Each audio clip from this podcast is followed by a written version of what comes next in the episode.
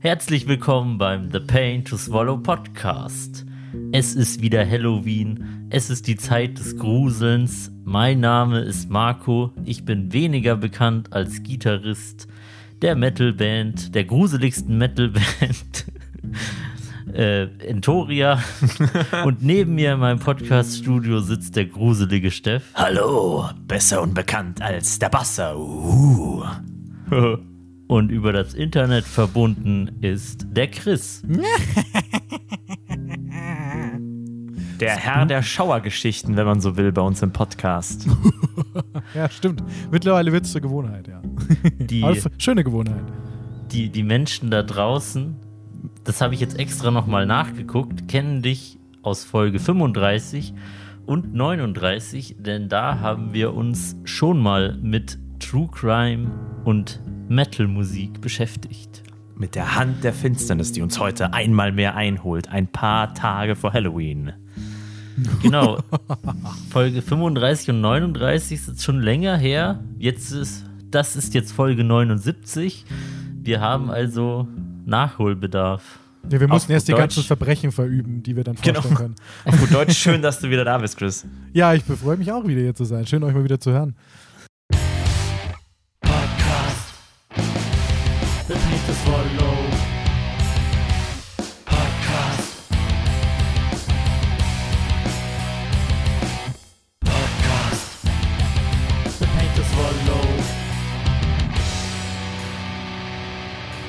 Gesehen haben wir uns ja erst. Das war das Schöne. Ja, haben wir im Vorgespräch gesagt, im Juli. Uh, ist auch schon wieder länger her. Der Sommer ist schon wieder vorbei. Ja.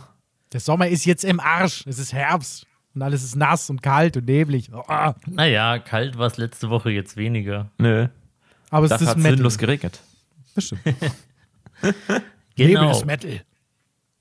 In dieser Folge wird es wieder gruselig. Es wird wieder düster. Das ist unser Halloween-Special. Wir sprechen über echte Geschichten, die irgendwie entfernt im Metal vertont wurden oder besonders nicht über die Opfer. Ich würde sogar sagen, es wird heute ein bisschen schwermütiger, deswegen sollten wir den Anfang noch etwas auflockern, oder? Genau. Um unsere Zungen zu lockern und über diese Grausamkeiten zu sprechen, haben wir hier im Podcast ein Ritual, das auch an Halloween nicht ausgelassen wird denn wir trinken zu Beginn jeder Folge immer einen ekligen Schnaps. Und da Weihnachten vor der Tür steht und mein berühmter Adventskalender immer noch nicht leer ist, müssen wir uns beeilen und jetzt werden wir die nächsten Folgen vermehrt daraus trinken. Ja, Marco, jetzt wird es Zeit. Jetzt halten wir uns einmal Ruhe. Jetzt ist Schluss mit der Faulenzerei. Ja, jetzt hören wir die Landstreicherei auf und suchen uns einen Beruf. Wie es in einem alten Tex Avery Cartoon heißt, aus irgendwelchen Gründen. Dann greif doch mal unter den Tisch, Steff. Da habe ich nämlich schon etwas taktisch sinnvoll aufgestellt. Ah, mh, mm, ein, ein halber bayerischer Billigschnaps-Adventskalender. Wundervoll. Ja, da kriegst du jetzt bald einen neuen. Jetzt dann für, ja, die, ja. Für, für, ja. für, den neuen Advent. Aber mit noch ekligeren neun, Es gibt erst der neuen, wenn der Eude austrunken ist. Dann sauf mich näher, du Zipfelklatscher. Genau. Hast deinen Adventskalender schon ausgesucht? Dann kriegst du auch naja. Apropos, wisst ihr, ähm, was ich euch fragen wollte, wo wir alle in dieser illustren Runde zusammensitzen und gleich eklige Schnäpse trinken werden ich habe heute das Bad gereinigt und habe deswegen ein mannigfaltiges Repertoire an Ausdrucksmöglichkeiten zur Verfügung, um Schnäpse mit Reinigungsmitteln zu vergleichen. Und bei der Gelegenheit wollte ich euch fragen, was sind eure liebsten Hausarbeiten, die man eben machen muss? Weil mit Bartputzen habe ich gar kein Problem. Staubsaugen, Bartputzen? das kotzt mich an. Ja, Bartputzen, das, das ist Markus Job. ist die liebsten Hausarbeiten nicht schon Widerspruch an und für sich? Ja. Also mit Bartputzen kann ich mich tatsächlich anfreunden, aber ich mag total gern Staubsaugen. Und weißt du wieso? Oder wisst ihr wieso? Ich habe so einen geilen Staubsaugerroboter. Den muss ich einfach nur anklicken in der App, okay, jetzt lauf und, und putz und dann dann läuft er. Und der läuft sogar sehr gut, aber manchmal frisst er sich in den Teppich ein oder wenn er hier im Tonstudio mal über die Kabel drüber läuft, ich habe den nämlich nicht gescheit verlegt, dann frisst er mal wieder ein Kabel und dann, dann heißt es wieder auf der App, äh, die Räder sind blockiert, bitte rette mich, ich weiß nicht, wo ich hin soll. Dann muss wieder suchen, wo er steht, er muss wieder nachschauen, wo er gerade in welchem Zimmer sich befindet. Und, oh. Aber ist trotzdem sehr, sehr, sehr, sehr cooles Ding. Aber man muss natürlich noch nachsaugen, das, das hilft halt nichts. Also hundertprozentig sauber wird er leider nie. Meine liebste Hausarbeit ist das Fenster putzen, denn das mache ich einfach nie. Oh ja, da sind wir schon, oh, da sind wir schon zwei. Welcome to the club. Oh, als Wenn jemand, die der, Fenster dann irgendwann zu dreckig sind, muss man halt umziehen. ja, als, stimmt. als jemand, der, der Mansardenfenster besitzt, habe ich da die Arschkarte, weil die werden einfach so schnell dreckig, das kannst du dir für immer anschauen. Ich denke mir halt immer, solange ich durchgucken kann, ist es sauber, oder? Ja. Das ist es nur leider nicht mehr. Und Chris, beehrst du uns mit einer Anwesenheit eines, dem Genuss eines ekligen Getränks oder setzt du heute aus und lässt uns ganz alleine genießen? Also ich habe, ja, so ein richtig beabsichtigt ekliges Getränk habe ich gar nicht. Ich habe hier einen Gin Tonic vor mir. Ich habe mir so ein... Dive. Der trinkt denn so aus, Hey, ey. ich mag Gin Tonic, ja. Abscheulich. Ich mochte Gin Tonic schon immer und ich werde ihn auch Nein. immer trinken. Nein, äh, ich mag auch Gin Tonic, aber ich musste das jetzt sagen, Ja. der Tradition wegen. Aber widerlich daran ist, dass es kein normaler Gin ist, den ich hier verwendet habe, sondern Rhabarber Kirsch-Gin, glaube ich. Den gab es bei uns Oh. beim Edeka und die Flasche sah richtig geil aus. Der Geschmack, aber mit in Verbindung mit dem Tonic Water ist richtig widerwärtig. Also ich weiß nicht, ob es am Tonic Water liegt oder an dem Gin an sich, aber die Kombi ist echt nicht so nice. Lass, lasst mich einen Rhabarber-Kirsch-Gin metaphorisch als Bild beschreiben. Das ist wahrscheinlich wie wenn du in Socken auf eine kleine Plastiknoppe trittst, die sich gerade so tief in deine Sohle bohrt, dass es weh tut, aber du noch mit so einem wohligen Schmerz drauf stehen kannst. So ein Ah, okay. Ah. Wisst ihr, was ich meine? Oh, das ist schon hart brutal. Also schon, Klingt, als wenn man auf Lego-Steine. Ja, aber nur auf so einen komischen kleinen runden Einser. Also ah, einen hohen die Einser, aber. schlimmsten. Ja, einer, der gerade so drückt, aber da, wo du nicht in Pain aufschreist, aber halt dir schon denkst so, fuck, wieso bin ich da reingelatscht? Na Welchen gut, habt dann, ihr denn äh, uns mitgebracht? Welchen Schnaps? ja, Wer war denn in dann- deinem Kasten? Ja, wir werden jetzt hier erstmal ziehen. Also, Steff, hau mal eine der übrigen Nummern raus. Ähm, ich nehme die Nummer 16, weil da ist schon so ein obskures Shotglas drauf abgebildet. Oh nein. Es ist ein Gin, oh mein Gott, das ist ein Zeichen. Ah, Schicksal. A blessing. A blessing from the Lord. Aber es ist kein ganz normaler Gin. Was hast du denn da für einen Gin gezogen, Steff? Das ist ein Gin mit Rosennote. Oder der hat, der hat 41 Prozent. Warum genau 41?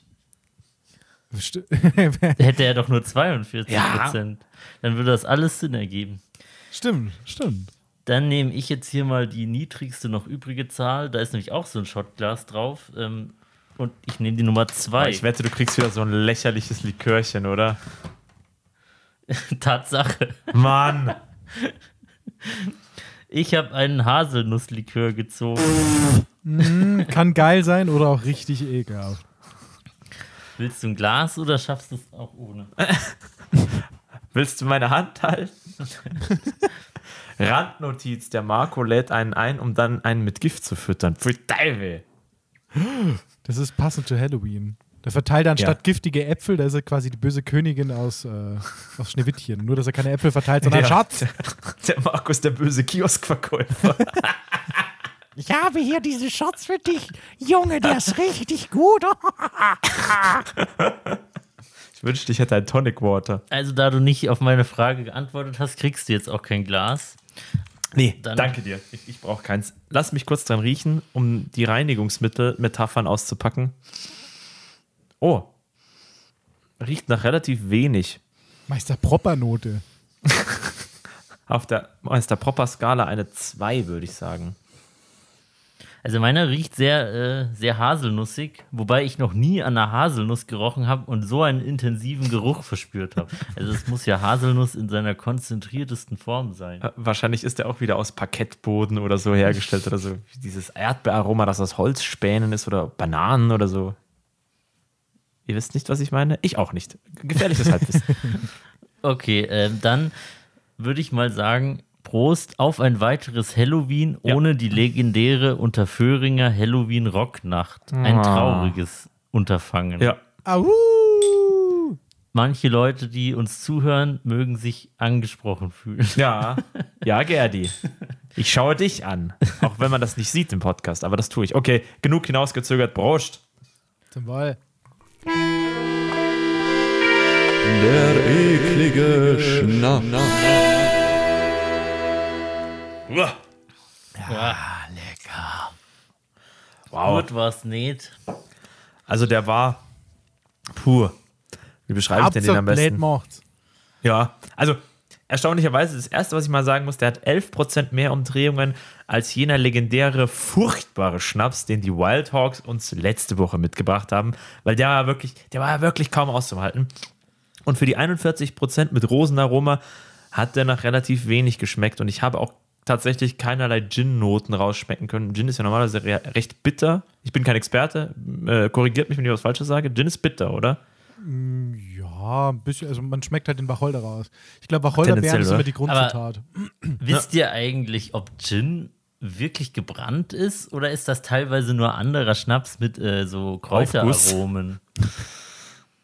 Boah, du fragst Sachen, ne? da müssen wir mal einen Gin-Sommelier fragen.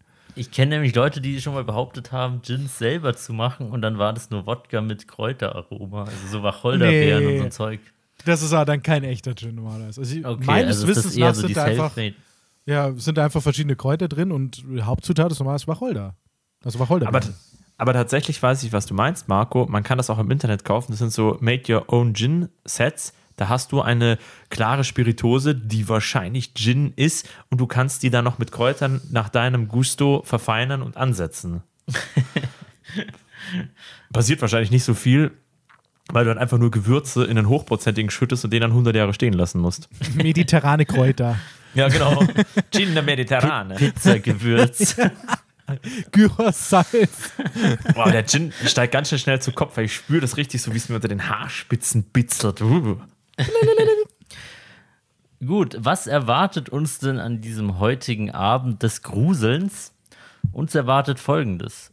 Zuerst werden wir zwei wahre Horrorgeschichten hören und zu guter Letzt wird uns der liebe Steff hier X-Faktor-mäßig noch drei kurze Geschichten präsentieren, Ja. wovon nicht alle wahr sind oder vielleicht doch. Wir werden es bald herausfinden. Uh, Kurze Rätselraten, sehr gut. Das finde ich gut.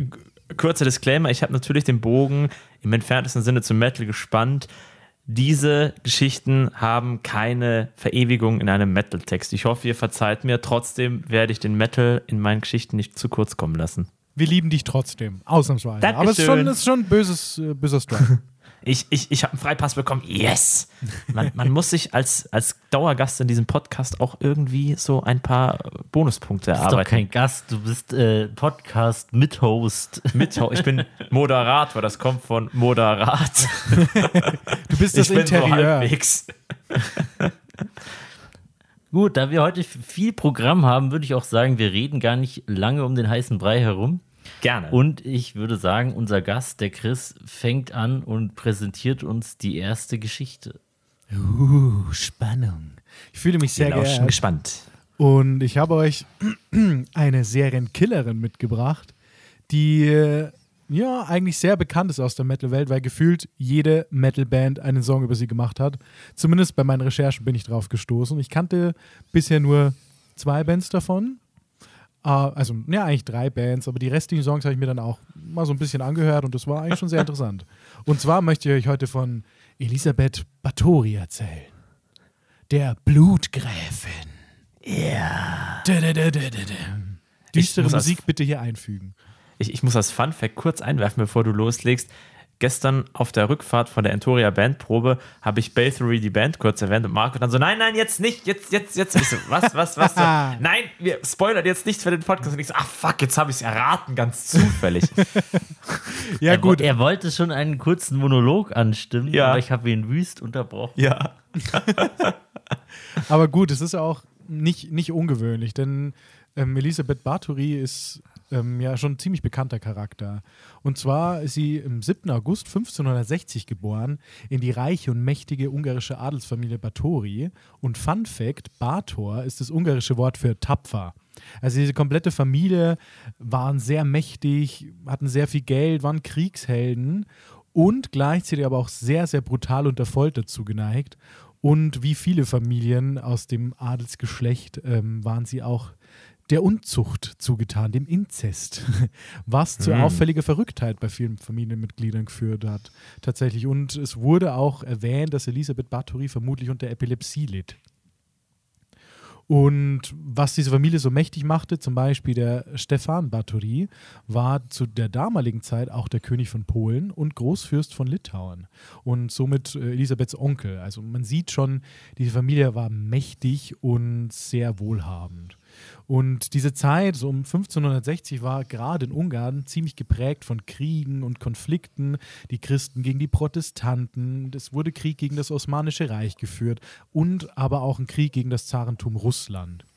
Und Elisabeth Bathory kam eben in dieser Zeit auf die Welt, um 1560, und wurde damals schon mit 15 Jahren zwangsverheiratet, wie es halt damals auch so üblich war in jungen Jahren.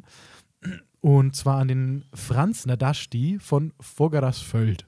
Es tut mir schon mal leid, wenn ich irgendwelche Namen falsch ausspreche, denn Ungarisch war nicht meine Erstsprache oder meine Muttersprache.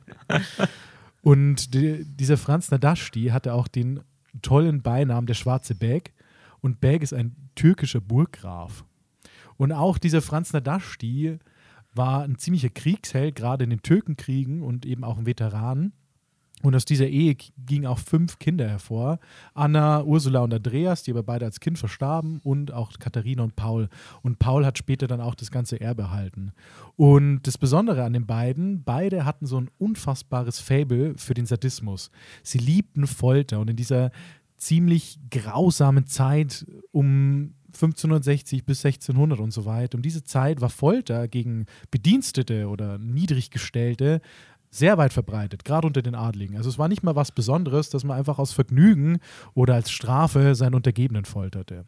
Und hier trafen dann zwei Köpfe zusammen, ähm, Elise Bathory, die in dieser Zeit und dieser machtvollen Familie aufwuchs und Franz Nadashti, der eben als Kriegsheld auch ziemlich viel Schrecken gesehen hat und auch dafür bekannt war, dass er sehr, sehr grausam gegen die Osmanen vorging.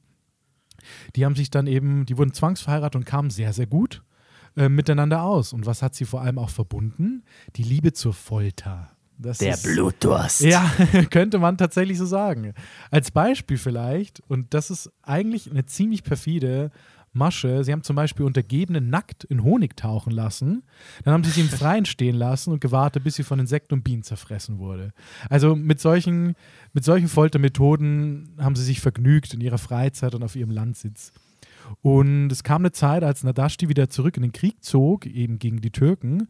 Und damit wurde Elisabeth Bathory eine ziemlich mächtige Frau, weil sie über die ganzen Ländereien herrschen durfte, die ihr Mann mit in die Ehe gebracht hat. Und sie führte damals auch die Geschäfte.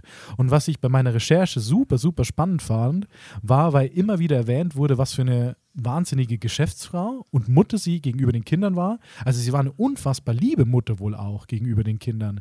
Und gleichzeitig aber immer dieser ständige Drang zum Sadismus, dieses Foltern der, der Knechte und die, der Untergebenen. Wobei Knechte ja nicht, sondern das ist eine Besonderheit, eine Besonderheit von Elisabeth Bathory. Sie hat tatsächlich nur Frauen ermordet.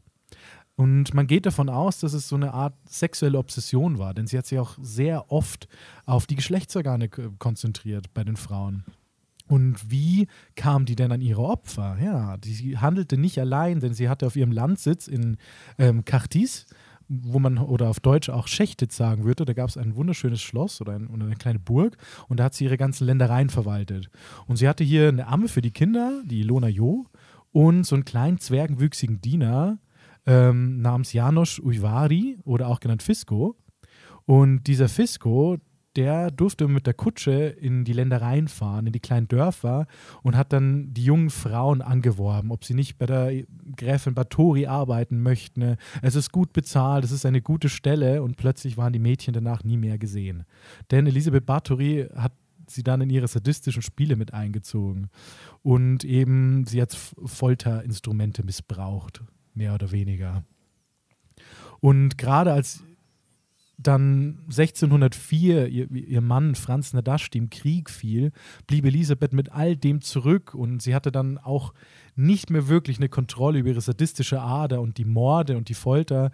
Ähm, und die Folterung ging immer weiter. Und was waren so die typischen grausamen Methoden, mit denen Elisabeth ihre Opfer malträtierte? Was könnt ihr euch da vorstellen? Was ist ein grausames eine, eine grausame Folter, die ihr euch vorstellen könnt. Was kennt ihr noch aus dieser dunklen Zeit? Puh, schwierig zu sagen. Die ich finde, es, ich finde es erschreckend, wie kreativ Menschen doch äh, bei solchen Geschäften ja. werden können. Oh, absolut, ja. Das ist richtig erschreckend. Aber ist ja heutzutage auch noch so. Im Krieg ist, und äh, bei der Folter sind vermutlich immer noch keine Grenzen gesetzt. Ich dachte an diesen Keil, auf den man sich setzen muss, der quasi den Schritt, weil wenn sie Frauen folterte, würde das irgendwie auf groteske Art und Weise Sinn machen, in Anführungszeichen. Mhm. Oder es gab diese, diese furchtbare Birne, die Männern rektal und Frauen vaginal eingeführt wurde, diese, diese Blechboje, ich weiß nicht, wie man das nennen soll, die man aufdrehen konnte, also die, die quasi im Unterleib alles aufgedehnt hat. Also eine ganz furchtbare Foltermethode. Uah. Also Eine Foltermethode, die ich kenne, Mhm. Aber die, glaube ich, mal nicht in Frage kommt, weil man dazu ein Gewächs braucht, das hier in Europa nicht so wirklich äh, heimisch ist, ist die Menschen ähm, auf einen Stuhl ohne Boden setzen und dann unten einen Bambus pflanzen und dieser Bambus äh, durchwuchert dich dann, da der so schnell wächst. Ein absolutes Kuriosum. ist, ist das wirklich eine Foltermethode oder hast du das gerade ausgedacht? Das ist angeblich eine Foltermethode, Also, ja. Crazy. Es ist ja auch, es gibt auch ganz viele klassische Foltermethoden, in Anführungszeichen, die aus heutiger Perspektive und ultra lächerlich klingen. Zum Beispiel diese Salz an den Füßen und Ziegenleckenfolter. Das gab es wirklich. Oder Das- äh, auch eine klassische Foltermethode ist, würde ich sagen, die Streckbank. Die Ja. kennt, glaube ich, auch jeder. Oder die chinesische Tropfenfolter, wo sie dich einfach nur mit Wasser beträufeln, immer auf eine Stelle. Und ich kann mir gut vorstellen, wenn das 50 Stunden gemacht wird, dann wirst du völlig irre davon. Echt, ich kann mir das überhaupt nicht vorstellen. Ja, das dürfte wahrscheinlich noch die in Anführungszeichen angenehmere Form sein in, an, äh, im Vergleich zu massiven körperlichen Schändungsritualen. Ich habe euch mal die Top 5, die ich so ermitteln konnte von Elisabeth Bathory, ähm, mal zusammengeführt. Das klingt jetzt vielleicht ein bisschen harsch, Top 5, weil es sind halt einfach, das darf man nicht vergessen, unfassbar grausame Foltermethoden. Ja, Aber die Worst Five. Genau, the, the worst five. Also es hat eigentlich mit so ähm, einfacheren Anführungszeichen Sachen angefangen, wie klassisch Schläge mit Ruten und Stöcken, bis die Leiber bluteten und platzten. Ähm, auch Fast richtig, unkreativ. es ist sehr unkreativ, aber es geht kreativer und das fand auch damals wohl äh, ihr Mann Franz Nadashti sehr ähm, erheiternd. Und zwar wurden die Bediensteten im Winter nackt mit eiskaltem Wasser übergossen und dann draußen zum Erfrieren hingestellt. Und sie haben dazu, dabei zugeguckt und sich daran erfreut, wie tatsächlich auch die Körper festfroren am Boden. Also das muss ja unfassbar grausam sein. Und die Winter waren sicherlich nicht mit den heutigen zu vergleichen von den Temperaturen. Vor 500 Jahren, ja. Also auch sehr kreativ war mit Nägeln die Lippen zusammenheften. Das ist also Lippen vernähen zum Beispiel oder die Lippen verschließen mit allem möglichen Zeug ist ja auch recht beliebt beim Foltern. Und dann, wenn wir zu diesen sexuellen Noten kommen, was sie auch total sexuell anziehend fand, war wohl glühende Eisstangen in die Scham der Bediensteten zu stoßen. Das war Aua. wohl sehr erheiternd. Das klingt sehr, sehr brutal. Ja. Genauso wie äh, Fleischstücke aus dem Körper ihrer Bediensteten mit einer Zange zu reißen. Und man darf nicht vergessen, ne, die meisten Adligen haben damals ihre Bediensteten, ihre Untergebenen, halt gefoltert, entweder aus Strafe oder beispielsweise vor dem Gericht, wenn es darum ging, die Wahrheit aus Leuten rauszufoltern. Denn zur damaligen Zeit hieß es, dass die einzige Wahrheit eigentlich nur durch Folter zu erhalten ist. Ja. Und diese Frau, was sie so besonders macht, hat einfach aus sexuellem Vergnügen oder einfach aus Vergnügen am Sadismus gemordet und gefoltert. Und diese rücksichtslose Art von Folter, die, die hat irgendwann so überhand genommen, dass sie nicht mehr nur auf Mädchen aus ärmlichen Verhältnissen umgeschlagen ist, sondern dass sie auch Adlige tötet. Und das fand logischerweise der Adel irgendwann nicht gut, weil das würde den Ruf schänden und der Adel ist ja durchaus ein höher gestellter Stand gewesen. Und dann fing es an, dass irgendwann nach all der Zeit, also sie hat jahrelang mehr oder weniger walten können, wie sie wollte, ohne dass irgendwas passiert ist, obwohl Dutzende, Hunderte von Frauen einfach starben. Und die Leichen haben sie über die Burg geworfen, die Leichen lagen rum, wurden vergraben zu Massen. Aber es hat dort keinen gestört. Und das ist das Traurige, weil es waren ja keine Adligen. Erst als sie dann umschwenkte, weil ihr wohl die Opfer ausging, dass sie auch junge Adlige tötete, die jetzt halt von nicht dem ganz hohen Stand war, vielleicht nicht aus der Königsfamilie. Beispielsweise gab es ein Beispiel von einer Opernsängerin. Sie hatte nämlich auch einen Sitz in Wien das ungarische Haus. Das gibt es auch heute noch zu besichtigen. Und sie war so betört von, von einer Opernsängerin, die sie gehört hat, dass sie sie nach Hause eingeladen hat, in diesen Sitz. Und diese, diese Sängerin war so nervös, dass sie natürlich ihre komplette Arie absolut verhauen hat. Und darauf ist Elisabeth Bathory so erzürnt, dass sie sie umgebracht hat, diese, diese Adlige, diese Sängerin. Also so darf man sich das vorstellen, die, die, diese Grausamkeit und die, die, diese, diese Eruption von Gewalt. Und auf das Geheiß von dem damaligen König Matthias II. wurde der ungarische Graf György Turzo losgeschickt und er musste dann am 29.12.1610 die Burg stürmen.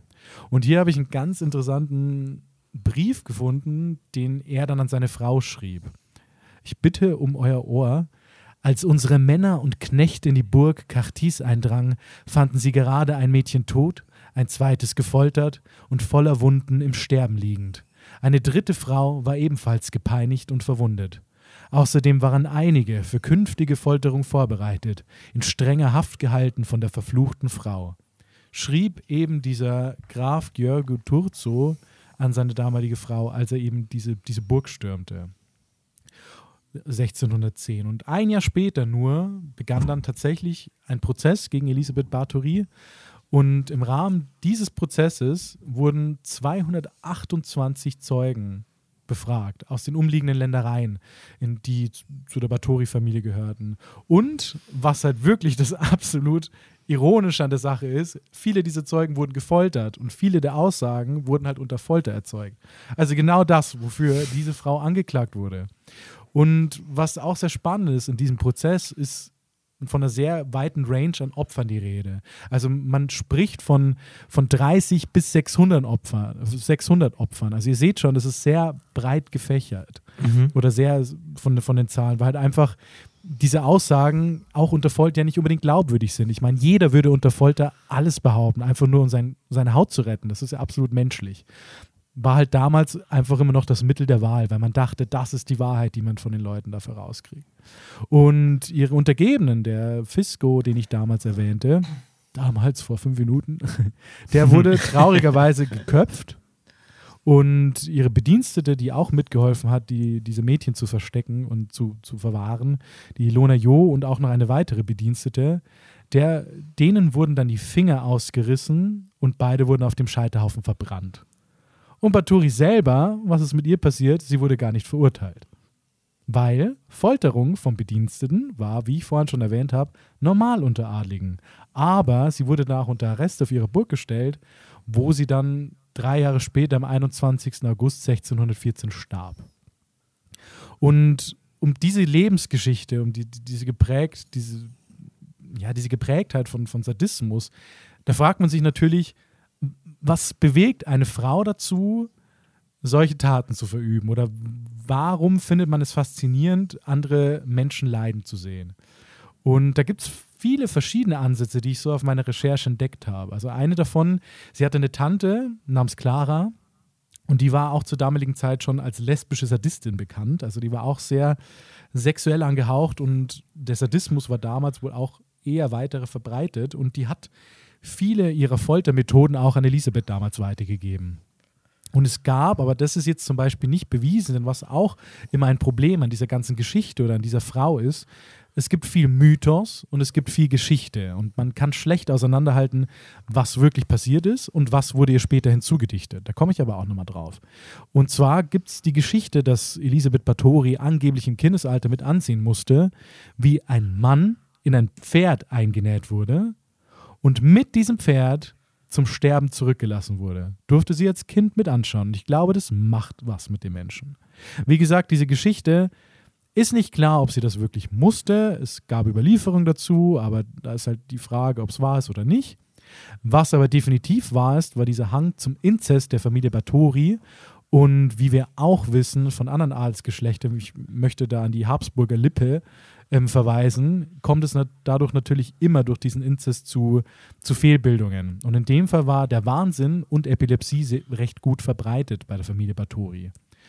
Und wie ich auch zum Start schon erwähnt habe, diese Zeit, in der Elisabeth Bathory reingeboren wurde, war ständig geprägt von Kriegen, von Konflikten, von dauerhafter Gewalt. Es war nie wirklich Ruhe. Und das alles, die, dieses Konglomerat aus verschiedenen Gründen, könnte dazu geführt haben, dass sich eben dieser Sadismus äh, in der Elisabeth Bathory eben vereint hat und zu diesen Auswüchsen geführt hat. Und dann kam eben noch ihr Mann, der als Kriegsheld sowieso Gewalt ständig ausgesetzt war und der auch Spaß am Foltern hatte. Und da haben sich dann natürlich die richtigen gefunden. Und aus dieser historischen Figur wurde im Laufe der Jahrhunderte eine richtige mythologische Figur. Es fing dann mal an, dass ähm, angeblich gab es einen Jesuitenpriester, auf den Elisabeth Bathory mal gestoßen ist und der hat ihr geraten, Jungfrauenblut halte jung. Und dann wurde ihr dieses Motiv der Eitelkeit angedichtet, dass sie einfach jung bleiben möchte und deswegen im Blut der Jungfrauen gebadet hat. Und da fand ich auch sehr interessant, dass dieses Motiv kann man halt auch sehr, sehr interessant deuten, denn man traute ja vor allem auch früher nicht zu, dass Frauen Macht besaßen. Und man darf bei all dem nicht vergessen, dass Elisabeth Bathory eine sehr, sehr mächtige Frau war, die die kompletten Ländereien verwaltet und auch in, in, in Austausch mit anderen Nationen stand und die politisch, politischen Geschäfte geführt hat. Und das war natürlich für viele Männer auch ein bisschen ungläubig. Und deswegen wurde ihr so dieses was ist das typische Motiv, das man gerne Frauen andichtet? Na, sie sind halt eitel, das ist halt typisch Frau. Und so wurde vermutet, dass einfach dieses Motiv der Eitelkeit damit reinkam, dass sie in dem Blut der Jungfrauen baden möchte. Und zu, dadurch entstand auch so dieser Name Blutgräfin. Ähm, weil sie eben in diesem Blut badete. Das ist übrigens auch. Stand dieser Name eigentlich nachher oder? Der entstand nachher, ja. Okay. So, so zur Zeit der Romantik wurde vermutet auch, weil zum Beispiel Bram Stoker, als er Dracula schrieb, der hatte unter anderem ja Vlad Tepes als, als, als Vorbild, den ihr vielleicht auch kennt, der ist auch so Vlad Impaler. Genau, der auch. Vlad of Dracula, Spawn of the Devil. Jawohl, genau, der auch in, in dieser Gegend verortet war, der auch seine, seine Gegner immer gepfählt hat. Und ja. nichts anderes hatte auch zum Beispiel Franz Nadashti total gerne gemacht. Also man vermutet, dass Bram Stoker auch als, als ähm, Inspiration für, für sein Buch, für sein Werk unter anderem auch Elisabeth Bathory und Vlad Tepes herangezogen hat. Und also, also, der Holzpfahl und das Blut trinken, genau. wenn man so will. Und diese ewige Jugend und das Verjüngen. ja. Ist sehr einleuchtend, ja. Ja, es ist, es halt ist geradezu simpel, wenn man sich das aus heutiger Sicht überlegt aber auch ein bisschen traurig, dass man erst einen Mythos aus etwas macht, was in der Realität noch deutlich grausamer oder schlimmer ist, wie ich finde. Mhm. Aber von der historischen Figur der Elisabeth Bathory hin zu diesem Mythos der Blutgräfin wurde jetzt auch gerade in der Moderne gibt es einfach zahlreiche Referenzen in der Popkultur. Also es gibt zahlreiche Filme, einige davon habe ich auch hier daheim im Regal stehen, weil ich ähm, tatsächlich diesen Charakter fand ich schon immer sehr, sehr spannend. Und es gibt da zum Beispiel den Film Batori, die Blutgräfin. Das ist eine tschechische Produktion. Ähm, tschechisch ähm, und ungarische Koproduktion, glaube ich sogar. Die kann das ich. Hört sich jetzt irgendwie gleich wieder nach Trash an. Ja, ist es aber überhaupt nicht, tatsächlich. Also, sehr hochwertig, hat halt natürlich so ein bisschen dreckiges Flair, weil die Schlösser halt natürlich nicht auf Hollywood Glamour oder Glanz poliert wurden. Und es ist auch eine amerikanische oder britische Schauspielerin dabei, die die Gräfin spielt. Und der ist visuell und von der Geschichte sehr, sehr gut. Nicht so gut dagegen ist eine amerikanische Produktion, Die dunkle Gräfin. Der war richtig trash. Habe ich auch daheim. Der Trailer sah gut aus, aber das war ein richtiger Bullshit-Film. aber so ein richtiger Klassiker ist aus den 70ern: The Countess, die Gräfin. Äh, Entschuldigung, nee, das ist ein Film aus 2007, aber der, also der Klassiker ist von, von 1970 etwa, Die Komtesse des Grauens. Ich weiß nicht, ob ihr diese britischen Hammer Studios kennt. Die haben früher in den 70ern sehr viele Horrorfilme gedreht und wurden dann kurzzeitig wieder reaktiviert, als äh, Daniel Radcliffe in Die Frau in Schwarz mitgespielt hat. Das ist auch ein Film, klassischer Horrorfilm von den Hammer Studios. Ah, okay. Äh, die Hammer Studios sagen mir persönlich jetzt nichts, aber den Film Die Frau in Schwarz kenne ich.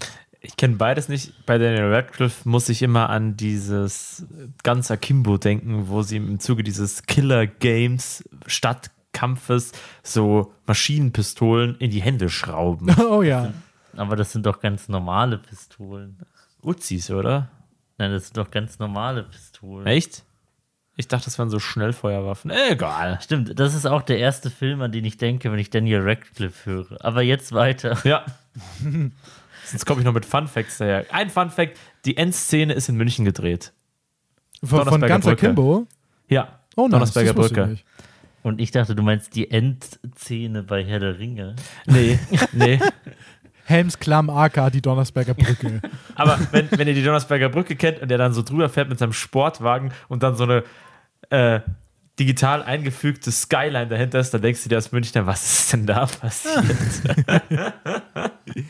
Auf alle Fälle seht ihr schon, dass ähm, Elisabeth Bathory sowohl als mythologische Figur als auch historische Person ähm, ziemlich großen Einfluss auf die Popkultur hatte und viele Werke, sei es Bücher, Filme ähm, und so weiter, auch auf ihr basieren und natürlich auch in der Musik. Und jetzt finden wir den tollen Kreis zum Metal zurück, denn es ist Wahnsinn, wie viele Bands zumindest einen Song dieser Frau gewidmet haben oder als bekannteste Band sogar ihren ganzen Namen, nämlich Bathory. Sind wir wieder beim Thema. Die Pioniere des Black und Viking Metal, beziehungsweise die Erfinder ja auch irgendwo des Viking Metal, ähm, wo unter anderem auch Jonas Ackerlund dabei war und Quathon, glaube Quathon, ich weiß nicht, wie man es ausspricht. Der ja Das war fast, der, der Kopf der Band, oder? Genau, der auch die meisten Instrumente eingespielt hat, äh, Gitarre auch unter anderem die Vocals und so weiter. Und die waren ja aktiv, die gibt es ja so nicht mehr. Die waren von 1983 bis 2004 etwa aktiv. Ihr habt sie, glaube ich, auch in einer anderen Folge mal erwähnt, weil die haben natürlich einen wahnsinnigen Impact auch auf den Metal, gerade eben im Bereich des Black und Viking Metal.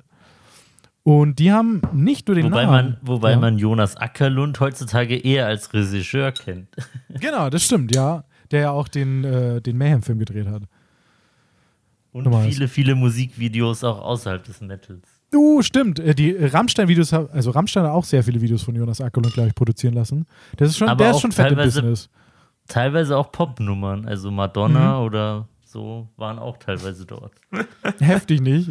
Irgendwie erst so voll Black Metal, Viking Metal, absolute Underground-Musik. Und ich habe mir auch die ganzen Songs nochmal angehört aus der Zeit. Die, die sind ja von der Aufnahmequalität richtig grauenhaft. Aber das macht halt einfach auch den Flair aus. Wie war das bei Mayhem, die ja dann einfach nur mit einem Mikrofon irgendwie ein Album aufgenommen hat? ähm, haben oder also da gibt es ja genug Stories, die ja auch diese dreckige Qualität im Metal ist ja irgendwo auch schon fast Teil der Marke. Kurz, kurzer Fun Fact zu, zu Madonna. Ich war immer ein Fan der Queen of Pop, bis dann dieses komische Video geleakt wurde, wo sie vor einem Musikvideodreh sagt, warte noch, bis das Koks wird und, wirkt und seitdem kann ich sie nicht mehr ernst nehmen. ist mir immer noch sympathisch als Künstlerin und die soll machen, was sie will. Aber das war einfach so ein, sie ist doch eine Gottheit. Nee, sie ist einfach nur eine alberne Person, die es wie jeder andere Promi macht. Also sie hat vielleicht ein bisschen was gemein mit, mit diesem Mythos von Elisabeth, Elisabeth Bathory, diese, dieser Drang zur ewigen Jugend. Also bei Madonna zum Beispiel, sie hat ja auch mal erwähnt, Ja. dass sie nach jedem Konzert sich in Eiswasser legt, um runterzukommen und ihre Muskeln zu, ähm, zu beruhigen. Und um nochmal die Sieht auch Brücke. heute noch jung aus, das vielleicht funktioniert das ja. Ja, Ich vielleicht. glaube, vielleicht. das, ist, ich glaube das, ist, das liegt an anderen Gründen, wieso sie jung aussieht. das Blut von Jungfrauen. Photoshop. Botox. Das moderne Blut von Jungfrauen namens Botox. Ah, Auf alle Fälle hat aber die Band Bathory auch ähm, einen ganzen Song, also nicht nur ihren Namen, sondern auch einen ganzen Song, ähm, dieser Frau gewidmet in dem, auf dem Album Under the Sign of the Black Mark von 1987.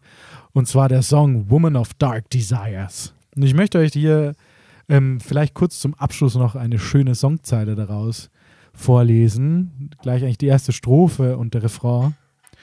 All dressed in gold and purple, the beauty awaits the night. Knowing what will satisfy, aware of her delight. The thought of young, fresh blood makes the hours go so slow. But the yearn for eternal life and beauty makes her hazel brown eyes glow. Woman of dark desires, woman of eternal beauty, woman of dark desires, Elizabeth Bathory. Aber kurz zum Abschluss. Bathory war nicht die einzige Band, die sich mit diesem Mythos beschäftigt hat, sondern es gibt auch einen Song von Ghost, da hat, hast du mich tatsächlich draufgebracht, Marco. Den kannte ich davor nämlich nicht, obwohl ich das Album kenne, nämlich Op Opus Eponymous. Ich glaube, es ist sogar das erste Album von Ghost, das sie damals veröffentlicht haben. Aber Cradle of Filth hat einen Song dazu, Venom, Slayer, Behemoth, Electric Wizard, sogar Camelot, die ich auch sehr gern mag, ähm, genauso wie den Cradle of Filth Song. Ähm, von Cradle of Filth heißt er Des- Desire and Violent Overture von einem Album, das ich sehr, sehr gerne mag. Das haben sie auch damals auf dem, vor ein paar Jahren auf dem Summer Breeze komplett von rauf bis runter gespielt, nämlich Cruelty and the Beast. Uh. Und man sieht. Also manchmal, manchmal ist die Referenz offensichtlicher und manchmal nicht. Ja, das stimmt. Also bei Venom ist es die Referenz sehr, sehr easy, denn da heißt der Song Countess Bathory. Wow. Wow. bei Nachtblut hat wäre es der Trans. Wie? Nachtblut hat auch einen Song, der die Blutgräfin heißt. Der natürlich Auf was Elisabeth völlig anderes anspricht. Ja, genau. Der was Auf- ganz was anderes. Es kann nicht sein, dass das irgendwie Auf einen U-Bahn-Ticketverkäufer.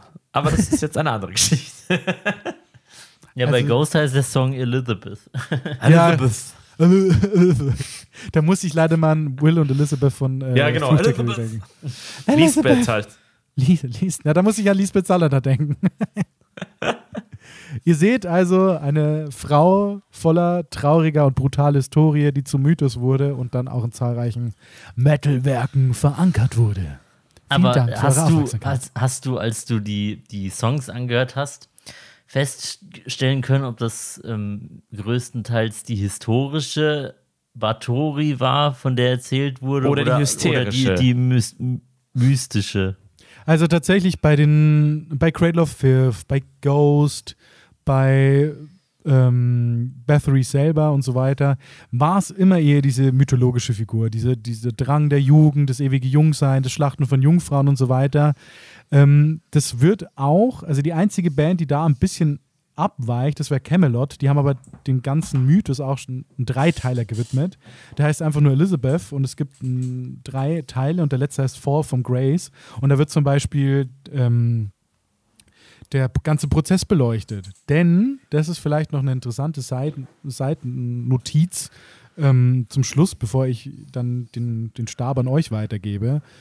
Es wird auch gern mittlerweile eine moderne vermutet, dass dieser Prozess eher mehr Schau war oder einem politischen Hintergrund diente, als dass es wirklich der Verurteilung von Elizabeth oder Elisabeth eben diente. Denn ähm, der König Matthias II. hatte damals große Schulden bei der Familie Bathory und El Elisabeth Bathory hatte natürlich die Herrschaft über dieses Geld und die Ländereien. Also es war eine sehr machtvolle Frau und wie ich bereits erwähnt habe, war das grundsätzliche Foltern und Ermorden von den Bediensteten und Untergebenen keine Strafe. Also es haben so viele andere Adlige auch gemacht, die aber nicht angeklagt wurden. Und drum gibt es heutzutage eine moderne, diese, diese, diese Vermutung, weil was auch noch da reinspielt, ähm, in dieser Zeit gab es ja auch einen wahnsinnigen Konflikt zwischen Protestanten und Christen. Und das Königshaus war, Christ, äh, war katholisch und äh, Bathory, Elisabeth Bathory, war Protestantin. Ist auch ein Konfliktpotenzial. Das heißt, es ist, sei mal die Frage gestellt, also ich meine, diese grausamen Taten, die hat sie verübt. Also sie war definitiv grausam zu, den, zu ihren Untergebenen. Aber der Hintergrund des Prozesses und so weiter, der bleibt immer noch interessant, wenn man es unter diesem, diesem Gesichtspunkt mal betrachtet. Also die Frage bleibt, wie viel politische Propaganda ist da hineingestopft und wie viel hat der Mythos darum aufgebauscht? Das ist ein Fall für X-Faktor. Ja, ich meine, man, man kann das auch so betrachten, selbst wenn sie nur eine einzige Person übelst gefoltert und misshandelt hätte, wäre sie eine grausame Figur der Geschichte. Wie viel es tatsächlich zum Schluss waren, spielt eigentlich keine Rolle. Aber Wenn damit wäre es ja auch nur eine von vielen. Das ist ja noch Genau, viel ja. trauriger. Ja, ja. Aber wenn du, wenn du quasi aus Lust einen Menschen so zerstörst in seiner Leiblichkeit, dann bist du schon ziemlich krank. Word. Und, Da gehe ich mit. das, das befeuert natürlich die Eignung für die finsteren Bereiche des Metals oder die finster heiligen Bereiche des Metals wie bei, äh, Metals wie bei Camelot. Das stimmt, das stimmt. Das hast du jetzt aber schön gesagt. Das war ein schöner Abschluss. Was habt ihr mir denn für Geschichten mitgebracht? Jetzt will ich mal zuhören. Sehr schaurige Geschichten. Aber sag uns doch noch zu guter Letzt, welcher der Metal-Songs ähm, um dieses Thema hat dir denn am besten gefallen? Damit ich ihn dann auf die Podcast-Playlist packen kann. Oh, das finde ich wirklich schwierig, weil die alle sehr unterschiedlich sind. Vielleicht würde ich sagen von Cradle of Filth, weil ich ein Cradle of Filth-Fan bin. Das Desire and Violent Overture, der ist super schredderig, super melo melodisch und super gekreischt. Alles, was man von Danny Filth erwartet. Alles, was man sich wünscht. Ja. Oh, lasst mich, lasst mich, bevor wir das nächste Thema aufbereiten, noch kurz den Bildungsauftrag aufgreifen. das Wort peinlich, das kommt von Pein und beschreibt eigentlich Folter. Der Gedanke hinter diesem Wort hat sich im Laufe der Jahrhunderte gewandelt. Ursprünglich war damit die peinliche Befragung, also eine Folter gemeint. Das heißt, wenn mir heute etwas peinlich ist, dann meinen wir im übertragenen Sinne, es fügt mir körperliche Schmerzen zu. Das steckt hinter dem Begriff. Und ich zitiere das immer gerne, weil ich habe oft Menschen getroffen, wo ich gesagt habe, die Pein bringt mich um oder sowas ähnliches. Und die Leute dann gesagt haben so. Du musst wohl öfter mal im Mittelalter ja, unterwegs Ja, genau, weil die sagen, du sprichst Pain falsch aus und ich so Bullshit. Das Wort Pein ist ganz klar im Deutschen verankert. Es wird nur heute nicht mehr verwendet. Und Hä, es hat was? diesen Hintergrund. Das Wort kennt doch jeder. Ja, das denkst du. Okay, jeder, der in der Schule war. Ja, gut, dann kenne ich viele Leute, die es nicht waren.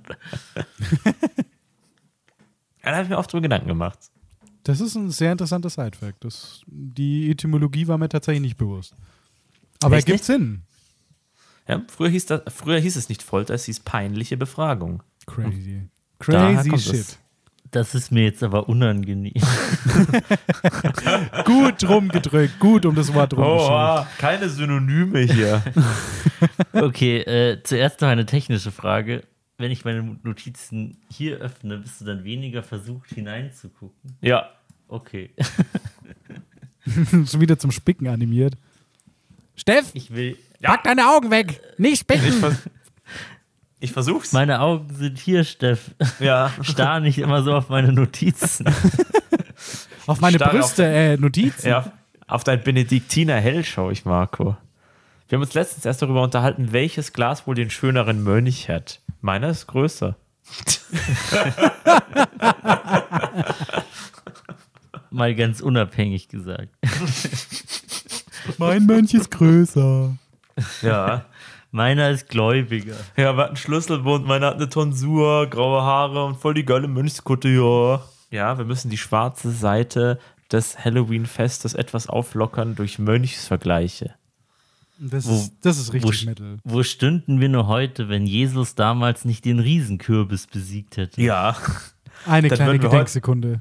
Dafür. Wir würden heute noch im Mittelalter rumwursteln. Und unsere Bediensteten foltern. Ja. Stimmt. Und nicht dafür belangt werden. Nur Und das wäre so anstrengend. Ständig musst du neue Bedienstete heranschaffen, die du dann wieder kaputt machen kannst. Die gehen so schnell kaputt. Menschen Ja. sind so zerbrechlich. Die Geschichte, die ich heute mitgebracht habe, könnte nicht gegenteiliger sein als deine, denn während sich Elisabeth Bartori nur an Frauen vergriffen hat, hat sich meine Figur nur an jungen Männern vergriffen. Ah, ich glaube, ich weiß, worauf sie hinausläuft und ich weiß auch warum. Erzähl weiter.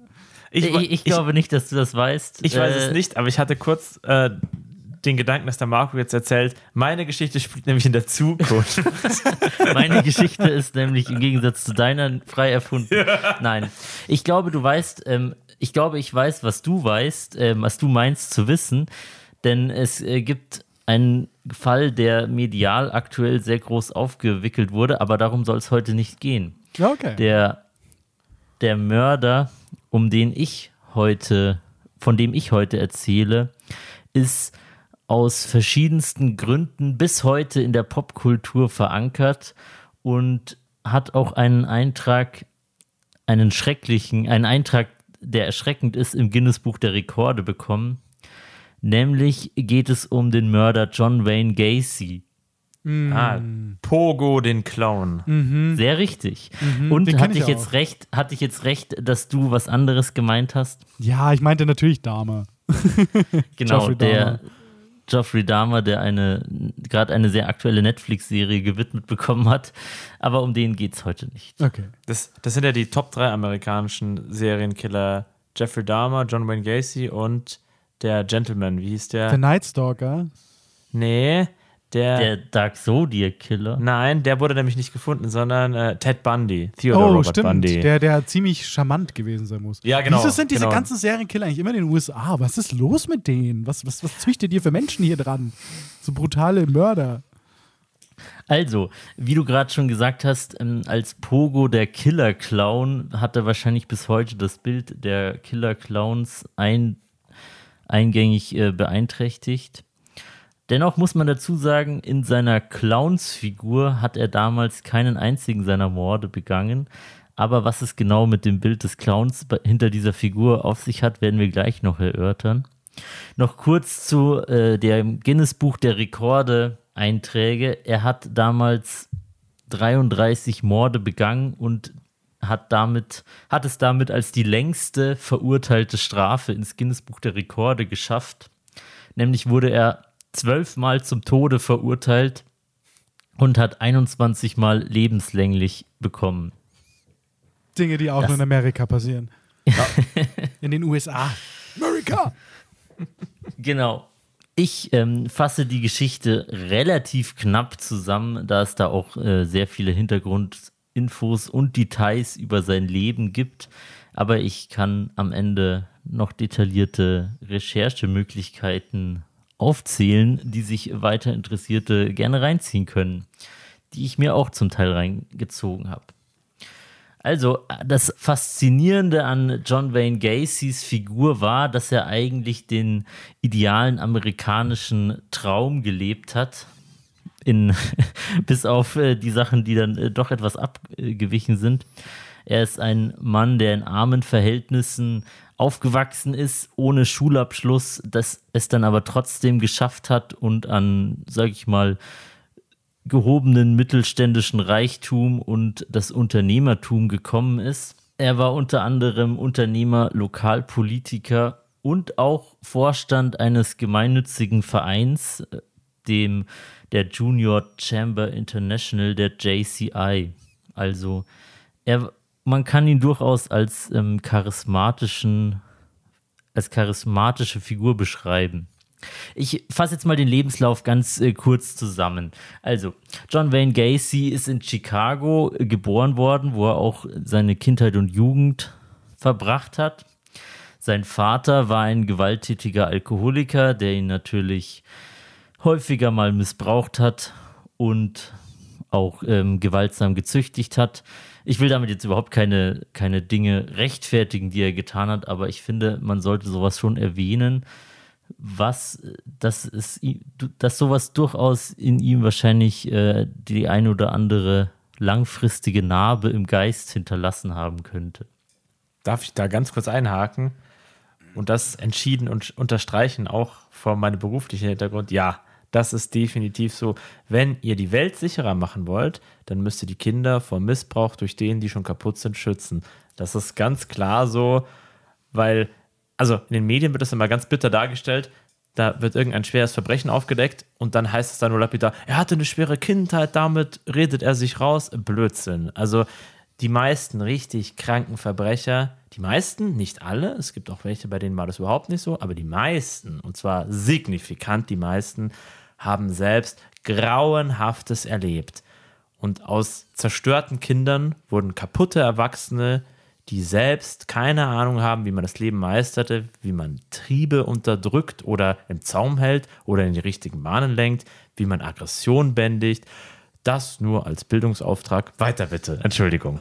Genau, also er wurde häufig von seinem Vater körperlich missbraucht, also gewalttätig missbraucht.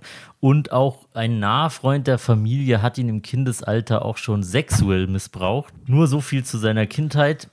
Sie war also alles andere als leicht.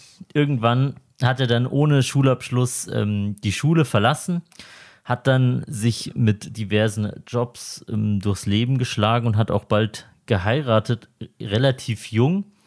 Durch diese Heirat hatte er dann die Möglichkeit, ähm, durch den Schwiegervater, der drei KFC-Filialen geleitet hat, die Möglichkeit, da eine sehr hohe Position im Management einzunehmen und war dann eigentlich jobmäßig ziemlich gut dran, also wesentlich besser finanziell abgesichert, als äh, er es bisher jemals war. Also er stand da schon sehr gut da dann. 1968 hat er dann die erste Verurteilung wegen Kindesmissbrauch begonnen. Das hat damals noch verhältnismäßig im Vergleich zu seinen späteren Taten harmlos begonnen. Da hat er dann einen, einen Jugendlichen betrunken gemacht und ihn dann zu Oralsex gezwungen. Damals hat er ihn noch, hat er noch keine Menschen getötet und dieser Jugendliche hat dann sehr lange gebraucht, um diese Tat quasi zu gestehen, zu seinen Eltern zu gehen, welche dann natürlich sofort zur Polizei gegangen sind. Er hat damals alles abgestritten, aber dann kam irgendwann in den Ermittlungen doch raus, dass er schuldig war und hat dann 1968 seine erste Verurteilung wegen Kindesmissbrauch bekommen. Darauf wurde er zu zehn Jahren Haft verurteilt, wurde dann aber auch frühzeitig wieder entlassen. Man hat damals auch ein psychologisches Gutachten erstellt, wo die Gutachter dann auch diagnostiziert haben, dass er soziopathische und auch psychopathische Züge hat. Ich weiß nicht, ob das noch ein aktuelles Bild ist eines Geisteszustands, aber damals hat man das halt so diagnostiziert. Soziopathisch, ja, psychopathisch ist mehr nur eine Wesenszuschreibung. Das ist kein psychiatrischer Terminus in dem Sinn, als Psychopathen bezeichnet man jemanden, der extrovertiert, rücksichtslos, ähm, ohne Rücksicht auf Verluste, ausnutzungs ausnutzungsfreudig, um nicht zu sagen parasitär ist.